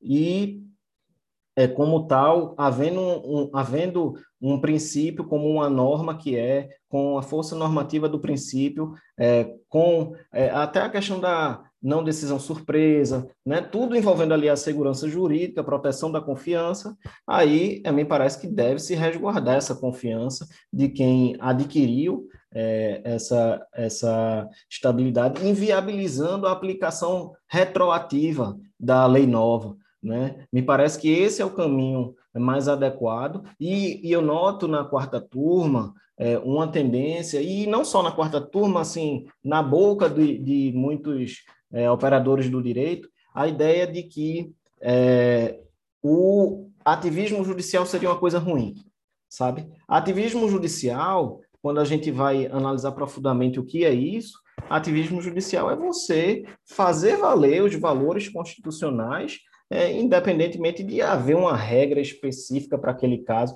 O que é aquela, aquela decisão do STF sobre o estado de coisas constitucional, é, que é, lá, é, é, já há algum tempo, ele permitiu que é, a decisão do STF, houvesse uma decisão sobre questões políticas e é, fosse determinado um, um a, a, um determinado estado, não sei se foi o Maranhão, não me lembro agora, é, Piauí, enfim, é, que, houve a determinação de que houvesse a melhoria ali naquele estabelecimento prisional que estava é, desrespeitando de forma sistemática direitos fundamentais. Ora, a gente pode realmente dizer a, a Constituição, as, os princípios constitucionais, eles não, é, eles não têm força para determinar que, olha, você está aí é, é, simplesmente permitindo que esses presos, esses é, reeducandos, ou seja lá o que for, estão é, sem comida, no meio de baratas, sem lugar de dormir, sem lugar de urinar, sem lugar de defecar, sem é, isso.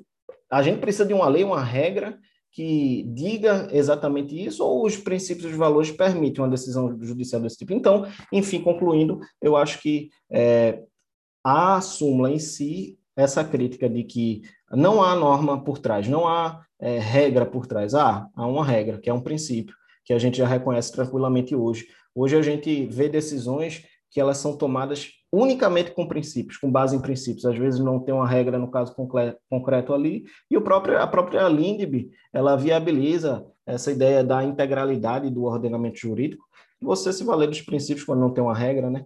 Então é isso. Eu, eu não concordo com a decisão da quarta turma, embora eu reconheça que há que se reconhecer que a ideia posta pela quarta turma ela é uma ideia importante, uma ideia é, que é reconhecida por muita gente também como válida. Aqui é, no TRT da sexta região houve um caso igual a esse aí que eu trabalhei também é, pude trabalhar minutando lá.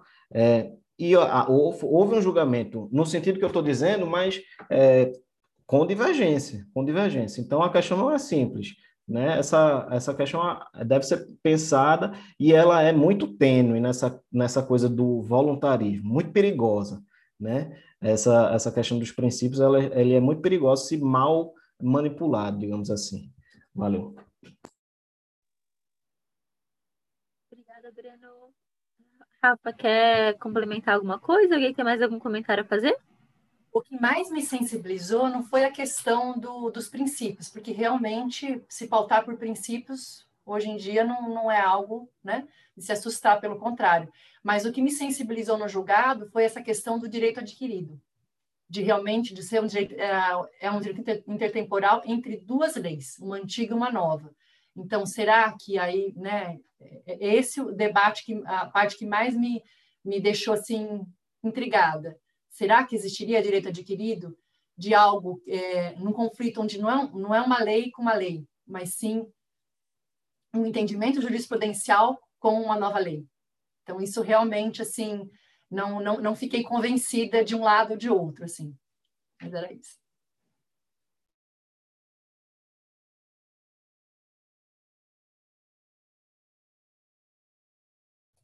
Emily, agradeço a oportunidade. Pode continuar, tá? Alô? Acho que a Emily travou. É, acho que ela travou. Vocês estão aí, né? É, eu tô. Então, também. aproveitar então, aproveitar então que a Emily está voltando, é, para dizer o seguinte, é, eu falo muito, né? Ele está enchendo o saco, mas para dizer só o seguinte, é, em relação a essa questão do direito adquirido, a gente sempre é, olhou a ótica que a gente é, é, tinha, tem, de forma geral, sobre isso, é de que há uma lei antiga prevendo uma coisa, uma lei nova vem, né? E aí se preserva aquilo que está na lei. Mas, é, é como eu disse, a minha ideia particular, pelo menos, é de que, ainda que a gente não tenha uma regra propriamente dita, havia uma norma jurídica viabilizando essa compreensão, entende? A estabilidade financeira, né? Então, é, vindo a nova norma, a, a, o princípio ele vai ceder espaço para uma regra específica que tomou uma solução, levou a, a questão para um, um lado, e mais se preserva aquelas pessoas que é, tiveram a, o fato ocorreu na égide em que imperava aquele princípio. Pelo menos é isso que eu acho. Sem dúvida, segurança jurídica aí seria um excelente argumento, Breno. Obrigada pela contribuição. Se a Emily não estiver aqui agora, eu cedo a, a palavra agora para o Márcio, que acho que é o seguinte, né? Márcio, fique à vontade, por favor. Boa noite.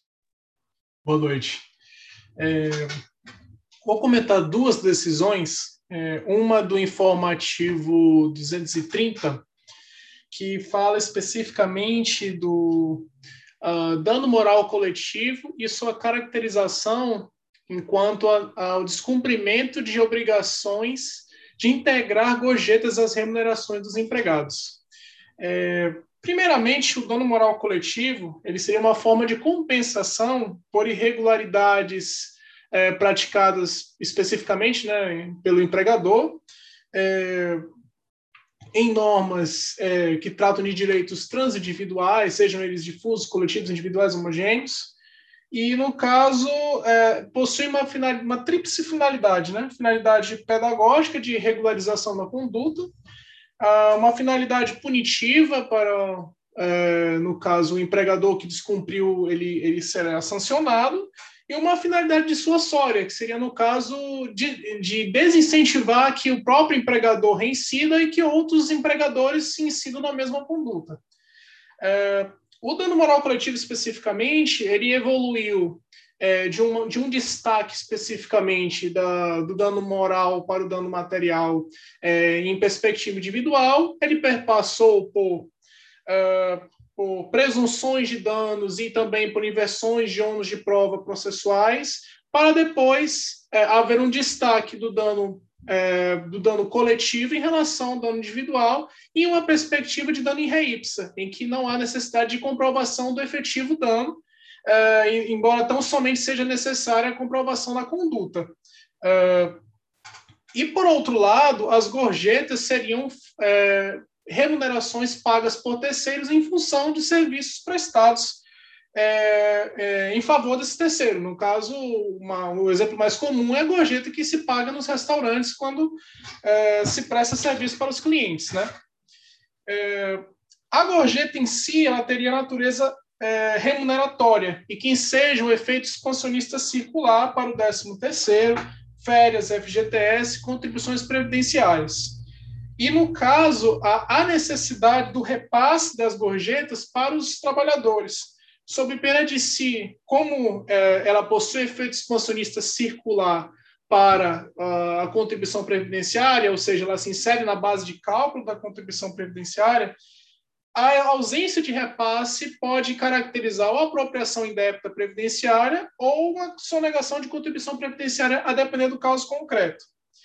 Uh, o caso em si, que, é, que eu estou comentando, é, trata que o dano moral coletivo, pelo o caso, o TRT não reconheceu o dano moral coletivo, uh, porque na, no caso concreto houve uma regularização posterior da conduta do empregador. Nesse caso, uh, o empregador não estava fazendo a integração dos valores das gorjetas aos trabalhadores e, por conseguinte, é, o empregador, após a instauração do inquérito civil e após a, a, o manejo da ação civil pública especificamente, o empregador regularizou a conduta. E nesse caso, o TRT entendeu que, nesse caso, como, não, ou, como houve a regularização da conduta do empregador e que, por conseguinte, os empregados foram ressarcidos, eles, o, o TRT entendeu que não existia uh, dano a ser reparado, no caso, não existiria dano moral coletivo, especificamente porque os trabalhadores individualmente prejudicados foram ressarcidos. Só que, uh, como me referi anteriormente, a perspectiva de análise do dano moral coletivo ela deve ser objetiva, ela deve ser transindividual, é, ao ponto que a coletividade é prejudicada, especificamente, como eu exemplifiquei há, pouco, uh, o dano moral, o, dano, ele pode ocorrer não só em seara individual dos trabalhadores, mas também ao fisco, visto que a contribuição previdenciária ela se insere no salário de contribuição. Uh, e, por conseguinte, o fisco também pode ser prejudicado. Há uma, uh, não há uma internalização de uma externalidade negativa. Terceiros podem ser prejudicados pela conduta do empregador. Uh, e no caso concreto, uh, o TST, incontroversamente, no, no, uh, ficou ressaltado no código ordinário que houve uma, um descumprimento quanto mais da obrigação de integrar a gorjeta à remuneração. E que, por conseguinte, a regularização espontânea da conduta ela não inibiria a necessidade de pagar o dano moral coletivo é, embora é, ela possuísse uma repercussão quanto a, a, o quanto debeato do dano moral coletivo. Então, mesmo que haja a, necessidade de se pagar, a regularização espontânea da conduta ela repercute é, de forma a reduzir o quanto um debeato a título de dano moral coletivo. É, e um destaque é, peculiar da decisão, e que é, eu queria ouvir a opinião dos colegas também, é que uh, o dano moral coletivo para o TST, e a meu ver corretamente, é, ele entende que o dano moral coletivo possui natureza em ré ipsa. Mas eu sempre me perguntei especificamente o que, que o TST entende por danos em ré ipsa. Quando que é em ré ipsa e quando não é. é. Por exemplo, eu tive a oportunidade de pesquisar especificamente uma notícia do dia 9 de 2 de 2018, o TST entendeu que mora de três meses de salário, agora estou falando individualmente, é, mora três meses, três meses de salário seria um dano moral em reipsa para o trabalhador. Mas o TST, em outros casos, especialmente em, em danos existenciais, entende que não existe dano existencial em reipsa e que ele tenta não banalizar o Instituto. Nós temos uma notícia do dia 14 de setembro de 2018 que o TST entendeu dessa forma. Mas, é, quando se trata de trabalho degradante, o TST entendeu que existe dano em reipsa. É, tem uma notícia do dia 10 de maio de 2018 que o TST entendeu que, constatado dano, é, o trabalho degradante, é, há o dano moral em reipsa, ou seja, não há necessidade de comprovação do efetivo prejuízo. Então, eu queria saber da, da opinião dos colegas, o que que, que que eles entendem que o TST entende como dano moral coletivo e, especificamente, o dano moral coletivo em ré ipsa. Vocês têm alguma ideia específica sobre isso? que o TST diverge bastante acerca dessa matéria. E muda muito. Às vezes tem, às vezes não tem. É muito complexo, né? Eu acredito, Márcio, que não existe uma pacificação de, de todos os casos que seriam em ou não. Existem aqueles casos já conhecidos né, em decisões aí né, na jurisprudência que, ah, nesse caso realmente é em RY, porque vem se entendendo muitas vezes que é em RY e tem casos que não, né? mas não existe realmente uma, uma lógica, e às vezes se quer uma coerência, talvez, né? Fazendo mais uma crítica aqui, né? Em ambiente acadêmico, então tá tudo certo, mas é difícil, às vezes, estabelecer uma, uma coerência também, né? Nesses casos assim. Então, realmente é, fica difícil estabelecer. Eu não, não, não saberia te responder assim precisamente o que, que eles consideram ou não. Breno, tens alguma ideia? Então, é, sobre o que o TST entende é difícil falar, entende? Sério, porque não fica claro, não fica claro.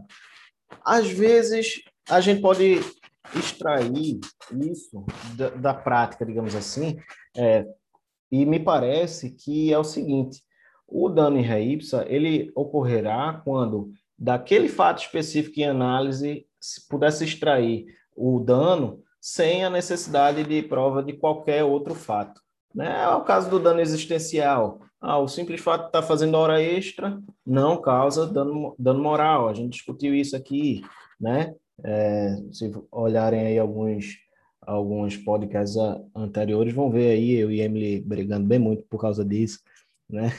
É, mas é isso, entendeu? Então, assim, no caso do dano existencial, para o TST você precisa mostrar que é, houve efetivamente ali um prejuízo no seu, no seu projeto de vida, o que a gente já falou aqui, e que da própria da, do, do, da realização de horas extras isso não ocorreria. Então, não seria dano em ré Mas se a gente pensar no fundo, no fundo, ao meu ver, pelo menos, todo dano moral é em ré Porque ou você tem o dano oriundo daquele fato, ou você não tem, entendeu? Então, assim, se, se afirmar que fazer horas extras, é, ainda que exaustivas, muitas horas extras, muitas horas extras, isso não causa dano moral.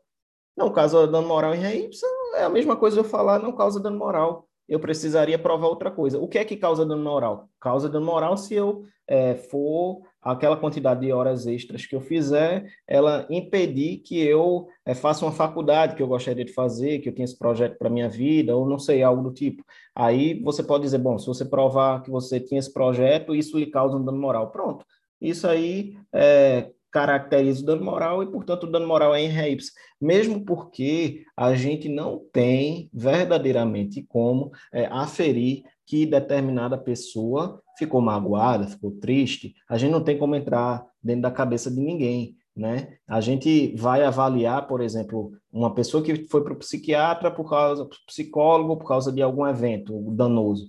Isso aí a gente vai avaliar na extensão do dano. De forma geral, a gente vai é, fazer um exame do fato. Provou-se o fato, a gente vai é, tirar. Bom, para um, um ser humano médio, isso daí causa um, um abalo ou não? Na realidade, a gente tem que examinar. Isso viola direito da personalidade ou não? Violado o direito da personalidade, causado o dano moral, entendeu? E aí eu acho que é, é tão é, meio que inútil, aí, desculpa quem não acha isso, essa questão do dano moral em ré ipsa. Eu acho que a gente não precisava nem falar sobre isso, sabe? Mas ele é, ele é útil, é, em certa medida, para a gente dizer que é, das horas extras não se causa dano moral em ipsa, mas bastava dizer que não causa dano moral. É, essa questão, até só para esclarecer, da, do excesso de jornada, né, para o dano moral seria em ré né, uma jornada excessiva. O que não é em ré é o dano existencial, porque aí vem toda aquela discussão ali, né, de a gente falar ah, que frustrou um projeto de vida ou não, né, nesse caso. Mas aí eles fazem essa distinção. Agora, para o dano moral, aí é, é, praticamente pacífico que realmente seria em é, Gustavo, passa a palavra. É basicamente isso que você acabou de falar. Eu acho que, pelo que eu entendo, entendo analisando os os julgados do TST, que eles fazem uma distinção bem clara do que seria dano existencial e do que seria dano moral. Eles não, eles tentam dizer que são coisas distintas, não vai depender do que foi pedido né, no processo.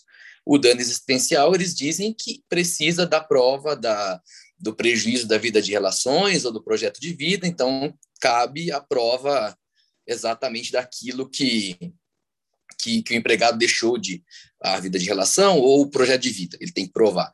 O dano moral é até para as horas extras é engraçado, porque tem jogado o TST deferindo o dano moral pelo excesso de jornada, dano moral. Agora, dano existencial, eles são bem mais criteriosos para dizer que para para dano existencial, o excesso de jornada não basta, tem que ser provado o prejuízo. Então, eu acho que a partir daí a gente já consegue diferenciar uma coisa da outra de acordo com o tipo de dano extrapatrimonial que é pedido no processo, é o dano moral ou o dano existencial. E o dano moral é isso que o Bruno falou mesmo, ele, ele é em ré vai depender muito do, daqui, do, do caso concreto, você, é, o jogador analisar e ver que aquilo por si só é capaz de causar um prejuízo na esfera íntima do trabalhador, honra, imagem, autoestima, é, analisar caso a caso para saber se aquilo é grave o suficiente para afetar o, o, o, empregado. E quanto a é, mora salarial, tem sido bem tranquilo até os julgados, né? Para dizer que mora salarial, esses dias eu acho que eu vi uma decisão que tinha era um período relativamente pequeno e que teve um, um embrólio lá, que pagaram atrasado o salário, eles reconheceram o dano moral e, e nesse aspecto acho que está tá bem tranquilo, mas é, é só saindo um pouquinho, mas para a verba rescisória mesmo, por si, por si só, eles não dão dano moral. Na maioria dos casos, pelo, pelo menos, o, atraso no pagamento de verba rescisória por si só também não tem incidido dano moral, não, de acordo com o que eu tenho visto, pelo menos. Perfeito, obrigada, Gustavo. Alguém tem mais algum apontamento a fazer? Se não, devolvo a palavra para Rafa, que acho que não, para o Márcio, que acho que tem mais uma mais um caso, né? Então, pode prosseguir. Vamos lá. É, agora, o próximo julgado é um bem curtinho do, do informativo 232, que trata de mandado de segurança, não cabimento, execução, decisão que rejeita o pedido de remissão de dívida apresentado pela executada após a assinatura do auto de arrematação do bem imóvel existência de medidas processuais idôneas para ataque da decisão ao J92. É, a gente sabe que a execução civil, e aí, por conseguinte, a trabalhista também, no artigo 789, ela trata especificamente de execução patrimonial, não é mais pessoal, como outrora bastante, há bastante tempo, né? A execução, ela, a execução ela é patrimonial especificamente, né? E a gente trata de arrematação. Quando a gente trata de arrematação, a gente pensa logo em leilão, né? E o objetivo da arrematação é, ela seria uma espécie de expropriação, que seria a retirada dos direitos de propriedade do devedor sobre o bem. É distinto da mera constrição patrimonial que você restringe a posse do bem, é diferente uma, uma efetiva expropriação de uma, uma simples penhora, né? A expropriação seria uma subrogação do Estado na gestão patrimonial do devedor, em que há um destaque do patrimônio especificamente necessário para a, a, para a quitação total da execução. Há o destaque do patrimônio, no caso, se for um bem imóvel ou bem imóvel, uh, há uma venda, no caso, há uma submissão desse bem ao leilão, em que o arrematante especificamente vai adquirir o bem segundo o preço do, uh, do lance específico que for o lance vencedor e ele vai arrematar o bem pelo preço é, que é o lance, né? É, isso está no artigo 824 do CPC especificamente. Quanto ao caso concreto, uh, a necessidade de impugnação é, do, do leilão especificamente, ou de remissão da execução especificamente, que é o pagamento da, da execução com, uh, com valor atualizado da execução, juros, correção monetária e, por conseguinte, se houver, né, um, os honorários advocatícios, que está no 826 do CPC, uh, paga, no caso, é possível que haja a remissão da execução até a assinatura do auto de arrematação. E no caso concreto, houve a tentativa de remissão da execução após a assinatura do auto, quando já se tinha perfeccionado o ato. É, e após a assinatura do auto, a gente sabe que não há mais como você impugnar a venda do bem. E o, o, o executado, percebendo que havia ocorrido a preclusão temporal, ele tentou manejar mandado de segurança, porque, ora, se não cabe recurso especificamente, no caso, do, ele tentou aplicar o 893, parágrafo 1 do, da CLT, se não cabe recurso, poderia manejar o mandado de segurança para tentar impugnar a efetiva expropriação do bem. Só que o TST especificamente é, é, afastou essa possibilidade, segundo o OJ 92, que não haveria possibilidade de manejo do MS, porque há a possibilidade de impugnação do leilão, é, ou então da arrematação especificamente, no momento oportuno. E não, não se pode tentar afastar o efeito preclusivo do transcurso do tempo oportuno para a impugnação do, do leilão, especificamente da, da arrematação, por intermédio do MS. Então, é, a jurisprudência do TST é nesse sentido, no J92, ela é afastada excepcionalissimamente em decisões teratológicas, em algumas decisões teratológicas de alguns juízes, especificamente ao que eu me recordo, o TST tem afastado ao J92 em alguns casos de é, de tentativas de submissão a requisitos que não são requisitos da inicial, quando o juiz exige alguns documentos que não são necessários para uh, o julgamento de uma demanda, e aí o TST entende que isso seria uma decisão teratológica e afasta, uh, afastaria a J92 para possibilitar o manejo imediato do mandado de segurança. É justamente porque é, a gente sabe que não cabe nenhum recurso especificamente contra um despacho que determina a emenda da inicial. Então, esse é um caso específico que o TST afasta a incidência do J92. Mas, então, especificamente quanto a esse caso, a, a peculiaridade é justamente pela tentativa de afastamento da preclusão temporal por intermédio do MS, mas o TST rechaçou essa tese. É somente isso. Bacana, Márcio. Obrigada pela exposição. Alguém tem algum comentário a fazer? Não? Então, acho que dá para passar a palavra para o próximo, então, que é o Breno. Breno, tá com a palavra, pode mandar bala. Oi, é, só realmente aí, me desculpando aí que naquela hora eu falei sobre dano moral, mas eu estava fazendo referência ao dano existencial em relação à questão se ou não em ré né? O pessoal já explicou, mas enfim. É, o julgado que eu separei aqui para falar é um julgado da SDI, da SDI 1, certo? E ele fala aqui sobre dano moral coletivo também, é, na hipótese em que há atraso reiterado no pagamento de salário e re, no recolhimento do FGTS, certo? Aí o caso foi o seguinte: tanto o TRT como a oitava turma do TST, eles concluíram que não havia dano moral coletivo nessa hipótese, porque aí, nas palavras da oitava turma, seria imprescindível para a configuração do dano moral coletivo a comprovação de que a conduta ilícita praticada pelo agente, extrapolando a esfera trabalhista individual, atingiu direitos transindividuais de natureza coletiva. E aí é, o TST, lá na oitava turma, é, concluiu isso, que o mero é, atraso, ainda que reiterado no pagamento dos salários e o inadimplemento do FGTS, não teria essa dimensão transindividual, meta-individual, né? E aí, é, a SDI, julgando embargos aí, em razão da existência de divergência do, do entendimento sobre isso, no próprio TST, ele, é, a SDI entendeu de forma diversa certo? Entendeu que há sim o um dano moral coletivo nesse caso.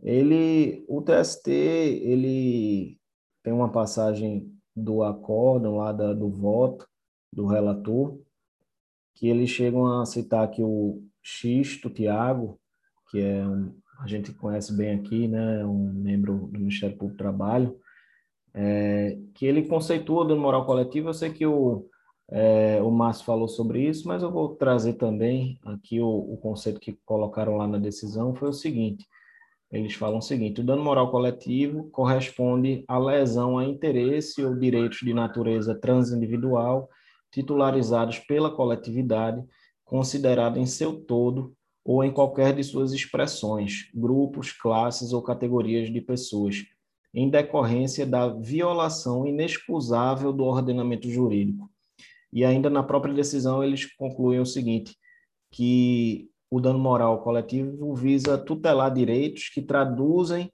valores jurídicos fundamentais da coletividade que lhes são próprios e que reflete, refletem no horizonte social o largo alcance da dignidade dos seus membros. É, então, me parece que o TST, na linha mais ou menos do que o próprio STJ ele tem entendido sobre essa questão é, no, seguinte, no seguinte sentido, que o dano moral coletivo ele ocorre quando há uma violação ao ordenamento jurídico, a valores fundamentais, a valores importantes é, do ordenamento jurídico que protegem certa coletividade.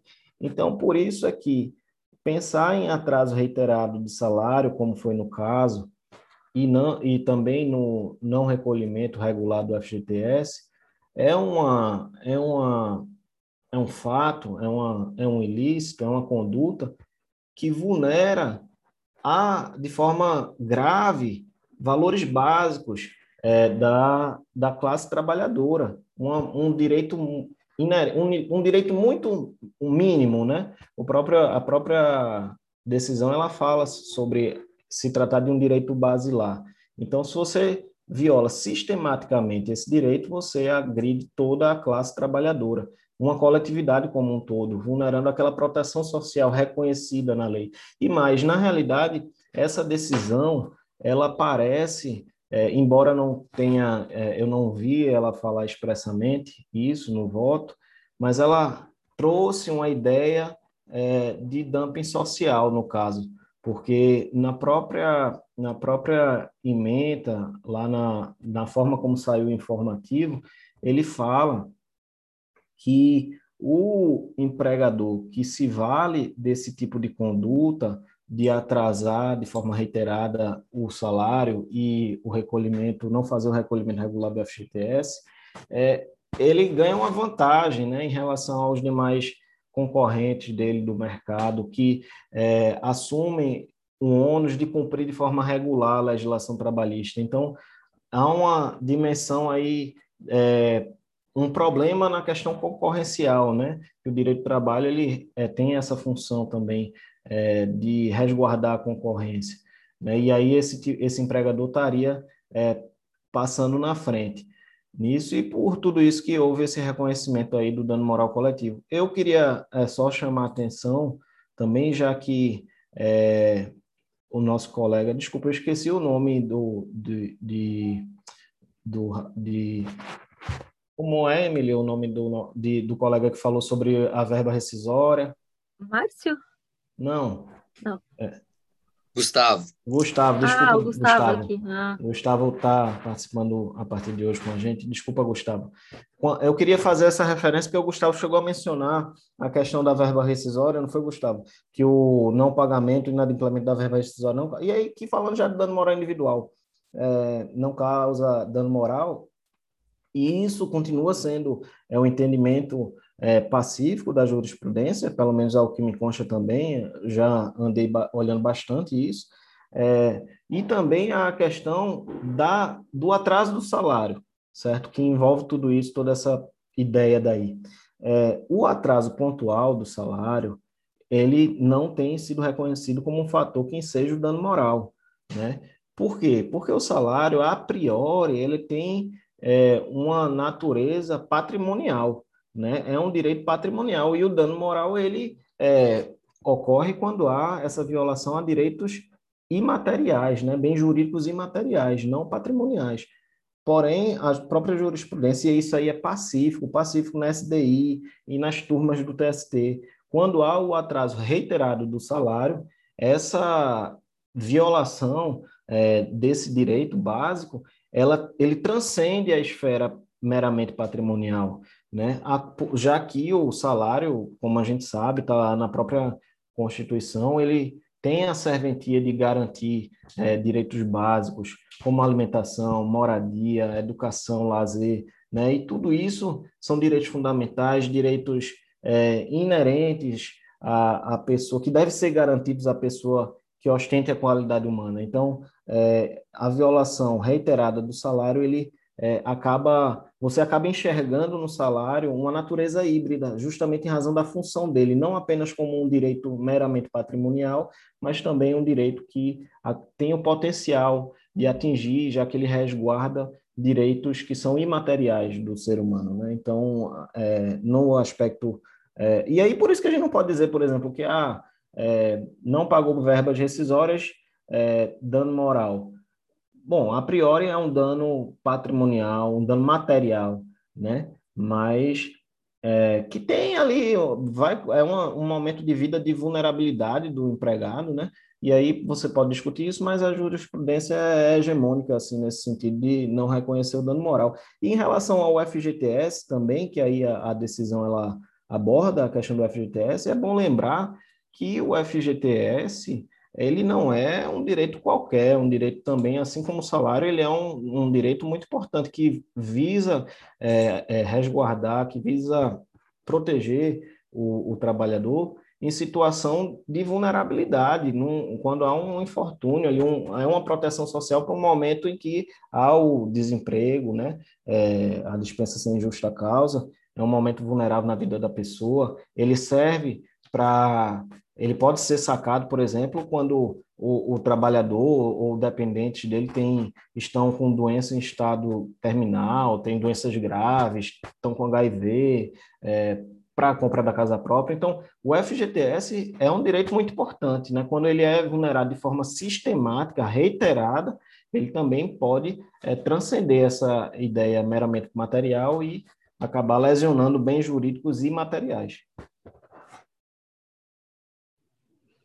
Sem dúvida, Breno, sem dúvida, concordo também. Alguém tem algum comentário a fazer? Não? Senão, o Breno pode prosseguir no próximo julgado. É, hoje eu separei só. Já estava me conhecendo, sei que eu falo demais, aí eu separei só um mesmo para falar. Perfeito, então, obrigada, Breno. Passando a palavra, então, para a Letícia, que é a última, né? Ficou ali no finalzinho. Para encerrar os mas trabalhos. vamos lá. É, exatamente. Mas não vou ser, não vou me prolongar muito. Enfim. Uh, os dois julgados que eu selecionei são do informativo 232. O primeiro que eu vou que eu vou falar sobre é o julgado do órgão especial. Ele foi preferido em um exame de um recurso ordinário interposto em mandado de segurança. Esse mandado de segurança ele foi apresentado originariamente no Tribunal Regional da Segunda Região contra o ato da desembargadora presidente do desse TRT, né, em conjunto com a Fundação Carlos Chagas. Uh, nesse mandado de segurança, a impetrante alega violação de direito líquido e certo, porque não houve a convocação pessoal dela para comparecimento à comissão de aferição da afrodescendência. Ela estava participando do concurso de técnico desse do TRT2 e foram chamados os candidatos né, para essa, essa avaliação de afrodescendência e ela estava assim surgindo porque ela não foi, não foi uh, chamada pessoalmente para participar da, dessa, dessa aferição. E daí, então, ela perdeu o prazo para avaliação e tudo mais. Então, ela apresentou esse mandado de segurança porque ela pretendia se manter na lista de classificação de afrodescendentes. Eu introduzi essa questão uh, para a gente saber também a questão de mérito, que eu achei interessante, ainda que no informativo, no, na, na, nota ali, esteja só a questão da gratuidade judiciária. Essa que é a questão. Eu fui analisando o acórdão, é que eu percebi, uh, analisei, daí, uh, analisei também a questão de mérito. Não custava, né? Enfim, e, mas nesse, nesse caso, o, o primordial aqui do informativo é que o TRT2 havia indeferido a gratuidade judiciária que a impetrante havia postulado, uh, por entender que não havia sido uh, comprovada a miserabilidade financeira, né, suficiência econômica. Nesse caso, então, o TRT aplicou o 790 da CLT, né, pós-reforma, pós-reforma trabalhista, Uh, como ela não havia comprovado, ela havia pedido a gratuidade tão apenas com base na alegação de hipossuficiência, sem trazer nenhuma documentação e tudo mais, o TRT indeferiu, mandou ela recolher custas, inclusive, e tudo mais, e, de, e denegou a segurança. Não tinha direito e tudo mais no recurso ordinário, então ela vem e pede, dizendo que basta a alegação de miserabilidade para fins de concessão da gratuidade. Aí o que, que o TST decidiu? Que sim, que basta. Por quê? Porque em se tratando de um mandado de segurança, ainda que apresentado no bojo de um processo trabalhista, uh, não deve ser aplicada a CLT, uh, especialmente pós-reforma, mas sim o CPC, porque a lei do mandado de segurança ela é omissa com relação a isso. Então, uh, na omissão da lei especial, aplica-se então o CPC. Então, uh, daí aqui até um, um, trecho aqui do, do acordo do TST, dizendo assim que cabendo ao Estado assegurar o acesso à jurisdição a todos quantos comprovarem a insuficiência de recursos, o silêncio na legislação específica a respeito de parâmetros para concessão da gratuidade, ou seja, o silêncio na lei do mandado de segurança, né, impõe a adoção, a adoção supletiva da legislação processual comum. Então, não se cogitando da aplicação de, das disposições específicas da legislação uh, processual do trabalho, uh, notadamente da, da, lei, da lei da 13467, né, de 2017, tanto mais quando a matéria é discutida no mandado de segurança é uma matéria administrativa, que é a da questão do concurso, né, da continuidade da, da, da chamada dela para aferição dessa questão da descendência. Então, uh, nesse caso, o TST, uh, inclusive, invocou um precedente anterior, em que ele havia decidido dessa mesma forma, mas não no mandado de segurança, mas sim numa ação rescisória. Na ação rescisória foi esposado o mesmo entendimento, de que não tem que aplicar a CLT uh, na parte da gratuidade, ou seja, basta a, a mera afirmação da própria parte de que não dispõe de recursos para fazer frente às despesas do processo, e com isso, na ausência de outros elementos no processo, né, de que ela disponha, que ela apresente opulência financeira, enfim, na ausência disso, basta a mera alegação, sem outros requisitos quaisquer, para fins de concessão do benefício. Então, nesse quesito, então, o TST uh, deferiu a gratuidade e conheceu do recurso ordinário. Ele analisou a questão da gratuidade como questão antecedente, né, para fins de, antes de conhecer do mérito do mandado de segurança. Então, ele prosseguiu no exame do mérito, então, do RO, uh, deferindo a gratuidade judiciária. E no mérito, na questão de fundo, uh, foi denegada a segurança. Foi denegada a segurança porque foi entendido que não houve uh, omissão do TRT, tampouco da, tampouco da Fundação Carlos Chagas, uh, com relação à a, a, a, notificação dessa, dessa candidata, né, para fins de comprovar a, a afrodescendência uh, dela. Ela foi, ele usou o TRCT aqui, assim como o TRT, né, também já, já, já havia feito nesse sentido, utilizou o item 16.9 do edital, né, que prevê que o candidato é que é responsável por acompanhar a publicação dos avisos, comunicados e outras publicações que estivessem no diário da Justiça do Trabalho e também no, no, no site do tribunal e no site também da Fundação Carlos Chagas. E havia essa, essa exposição, essa disposição expressa no edital, dizendo que era do candidato em cargo de se de, de, de buscar né, as informações e em nenhum momento havia, no, em nenhuma disposição do edital, uh, havia, havia a menção de que seriam os candidatos chamados pessoalmente para quaisquer, uh, para quaisquer atos uh, durante o concurso. E também, aqui nesse ponto, o TST citou um julgado do STJ em que foi dito que a notificação pessoal deve ser observada somente para a posse do candidato e apenas quando constatado o transcurso de tempo considerável entre a homologação do resultado do concurso e a convocação dos aprovados. Então, diante da, da ausência né, de uh, omissão uh, do TRTE, da Fundação Carlos Chagas, uh, mas sim porque era encargo da candidata atentar para isso, não foi reconhecido, não foi deferida uh, não foi reconhecido o direito de, de ela se apresentar novamente, perdeu o prazo, então o concurso prosseguiu e ela não conseguiu se manter naquela condição de concorrente da, da vaga de afrodescendente, porque ela não comprovou a, essa situação, né? Então, aqui foi, o TST acolheu, então, um pedido de gratuidade, né? Conheceu, então, o recurso ordinário, mas no mérito não foi concedida a segurança. Então, mas o, o principal aqui é, é que foi analisado, ainda que em se tratando de mandado de segurança não, no processo, num processo trabalhista, não foi uh, a questão da gratuidade analisada à luz da CLT, mas sim à luz do CPC. Então, foi reconhecido que a validade da simples uh, uh, afirmação né, de que se tratava de, de tipo suficiente para fins de concessão do benefício. Foi isso que foi decidido aqui. Não sei se alguém tem alguma dúvida. É, essa parte aí da tua exposição sobre a gratuidade, ela mostra essa situação esdrúxula, né, de, de a legislação processual comum ser mais favorável do que a própria trabalhista que é para proteger uma pessoa hipossuficiente, né? Então, assim, é, realmente, né, utilizaria ali a legislação comum, mas é, é surreal, assim, é, serve para essa crítica mesmo, né, de ser mais dificultoso no, no próprio mais processo do trabalho, né? Isso.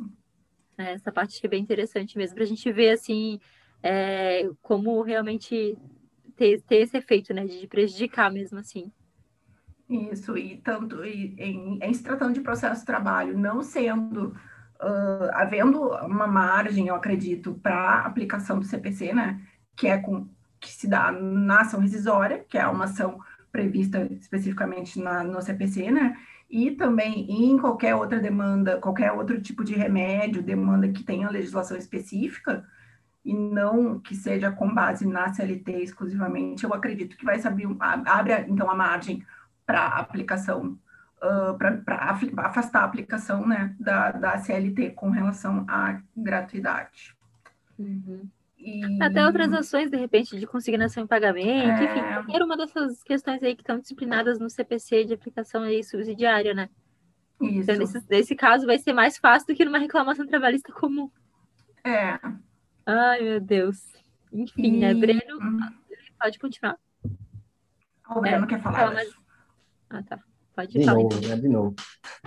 É, eu só queria complementar o seguinte, sem perder muito tempo, é, que, que essa questão aí da justiça gratuita na, na, na reclamação trabalhista propriamente, né, já que a gente tocou nisso, é, a gente sabe né, que a reforma trabalhista, o que ela, que ela diz no 790, parágrafo 4 diz que tem que comprovar, né? tem que comprovar a insuficiência de recurso e há toda essa polêmica de com a declaração a gente poderia ou não é, a declaração de hipossuficiência do artigo 99, parágrafo 3 do CPC, né?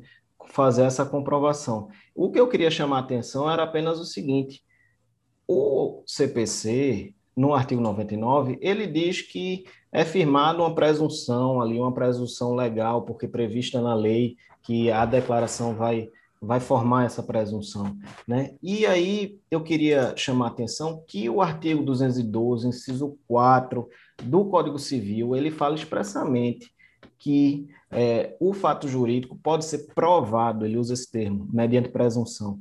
Então, quando a gente vai estudar é, a matéria provas, é, no direito processual mesmo, a gente vê que a presunção é um meio típico, típico porque é previsto na lei, de prova. Então, a gente não deve encarar, segundo eu penso, a presunção como algo que não seria exatamente uma prova. A gente pode até entender que não é a prova cabal, não é a prova em conteste, mas se a CLT que é uma prova, o CPC diz que a declaração forma uma presunção e o Código Civil diz que a presunção é uma prova, para mim deu match. Né? Então, não tem o que se discutir. Declaração é suficiente. É, faz sentido mesmo. Não me parece que é o caminho que eles vão seguir, mas acredito que seja aí uma brecha para a gente realmente pensar sobre isso. Concordo. Lê, tem mais algum comentário a fazer sobre isso? Se não. Não, posso passar para o segundo? Pode passar para a próxima, então. Tá. Uh, como havia anunciado anteriormente, igualmente, esse aqui é do, do informativo 232. Esse julgado uh, é da SDI 2. Também é um mandado de segurança.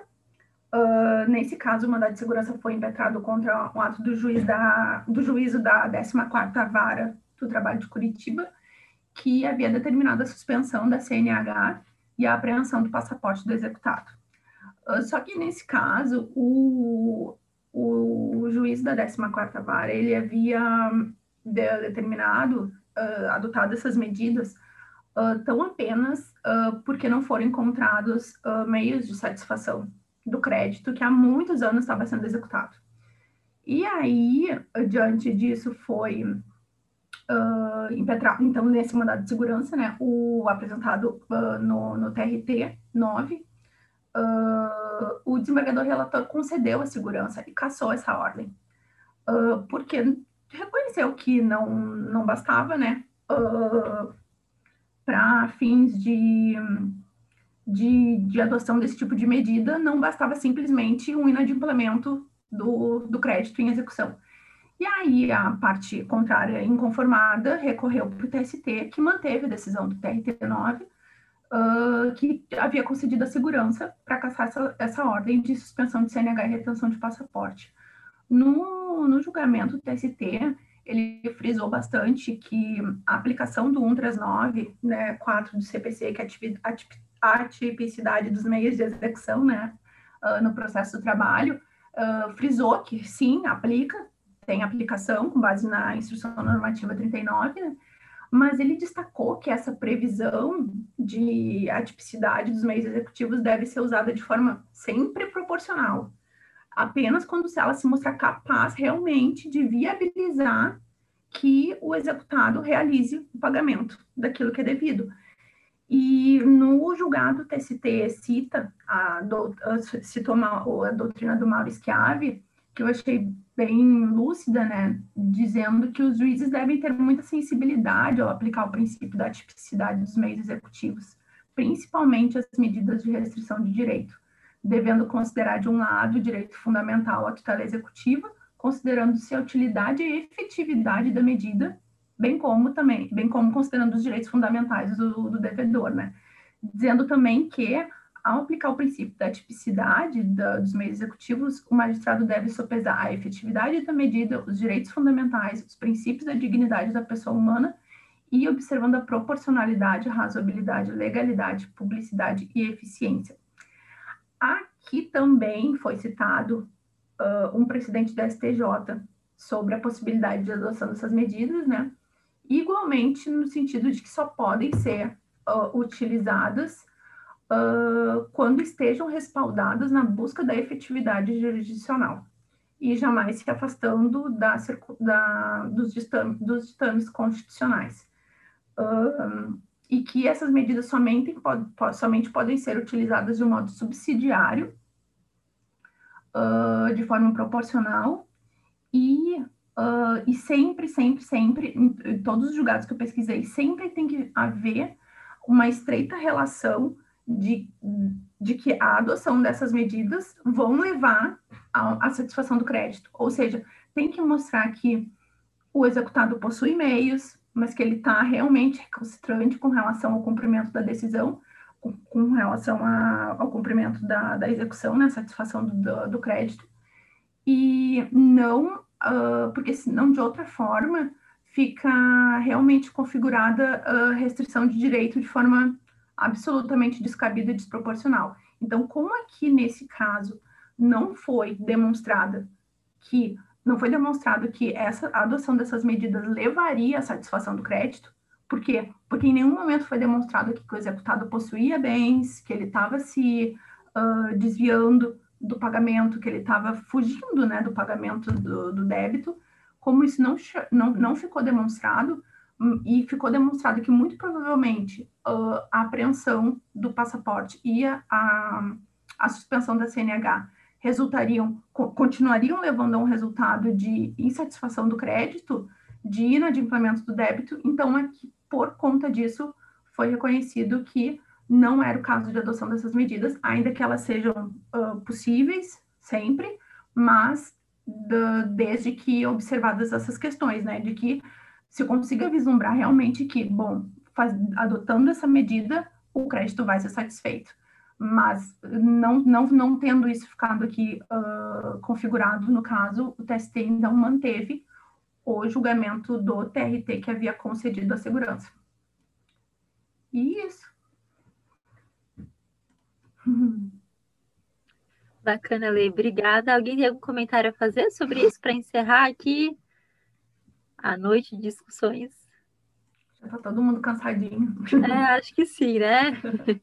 Imagina, né? Já passamos de três horas e meia aqui de, de discussão, de debate, então realmente hoje foi forte, né? Então, se ninguém tiver mais nenhum comentário a fazer, acho que a gente pode encerrar por aqui. Acho que é isso, então. É, quero agradecer a presença de vocês que, que ficaram aqui a noite toda né, discutindo e debatendo, e também aqueles que tiveram que sair antes, né, por questões pessoais, e para aqueles que vão nos ouvir depois, né, quando a gente publicar o podcast. Muito obrigada também. Vocês foram guerreiros, chegaram até aqui, né? E a gente reitera também que a gente fica à disposição é, se quiserem mandar dúvidas, mandar sugestões também, é, inclusive fazer comentários sobre os temas que a gente debateu aqui, isso é bem bacana, né? A gente realmente fica à disposição nas nossas redes sociais. é, eu sempre digo que o debate ele não precisa terminar aqui, né? Ele começa aqui, aqui é um ponto de partida. Então, é, se quiserem continuar depois, né, mais para frente, depois de ouvir e quiser trazer também outros apontamentos, outros argumentos, é sempre muito válido. E é isso, a gente está sempre à disposição. E muito obrigada pela participação de todo mundo. Uma ótima noite.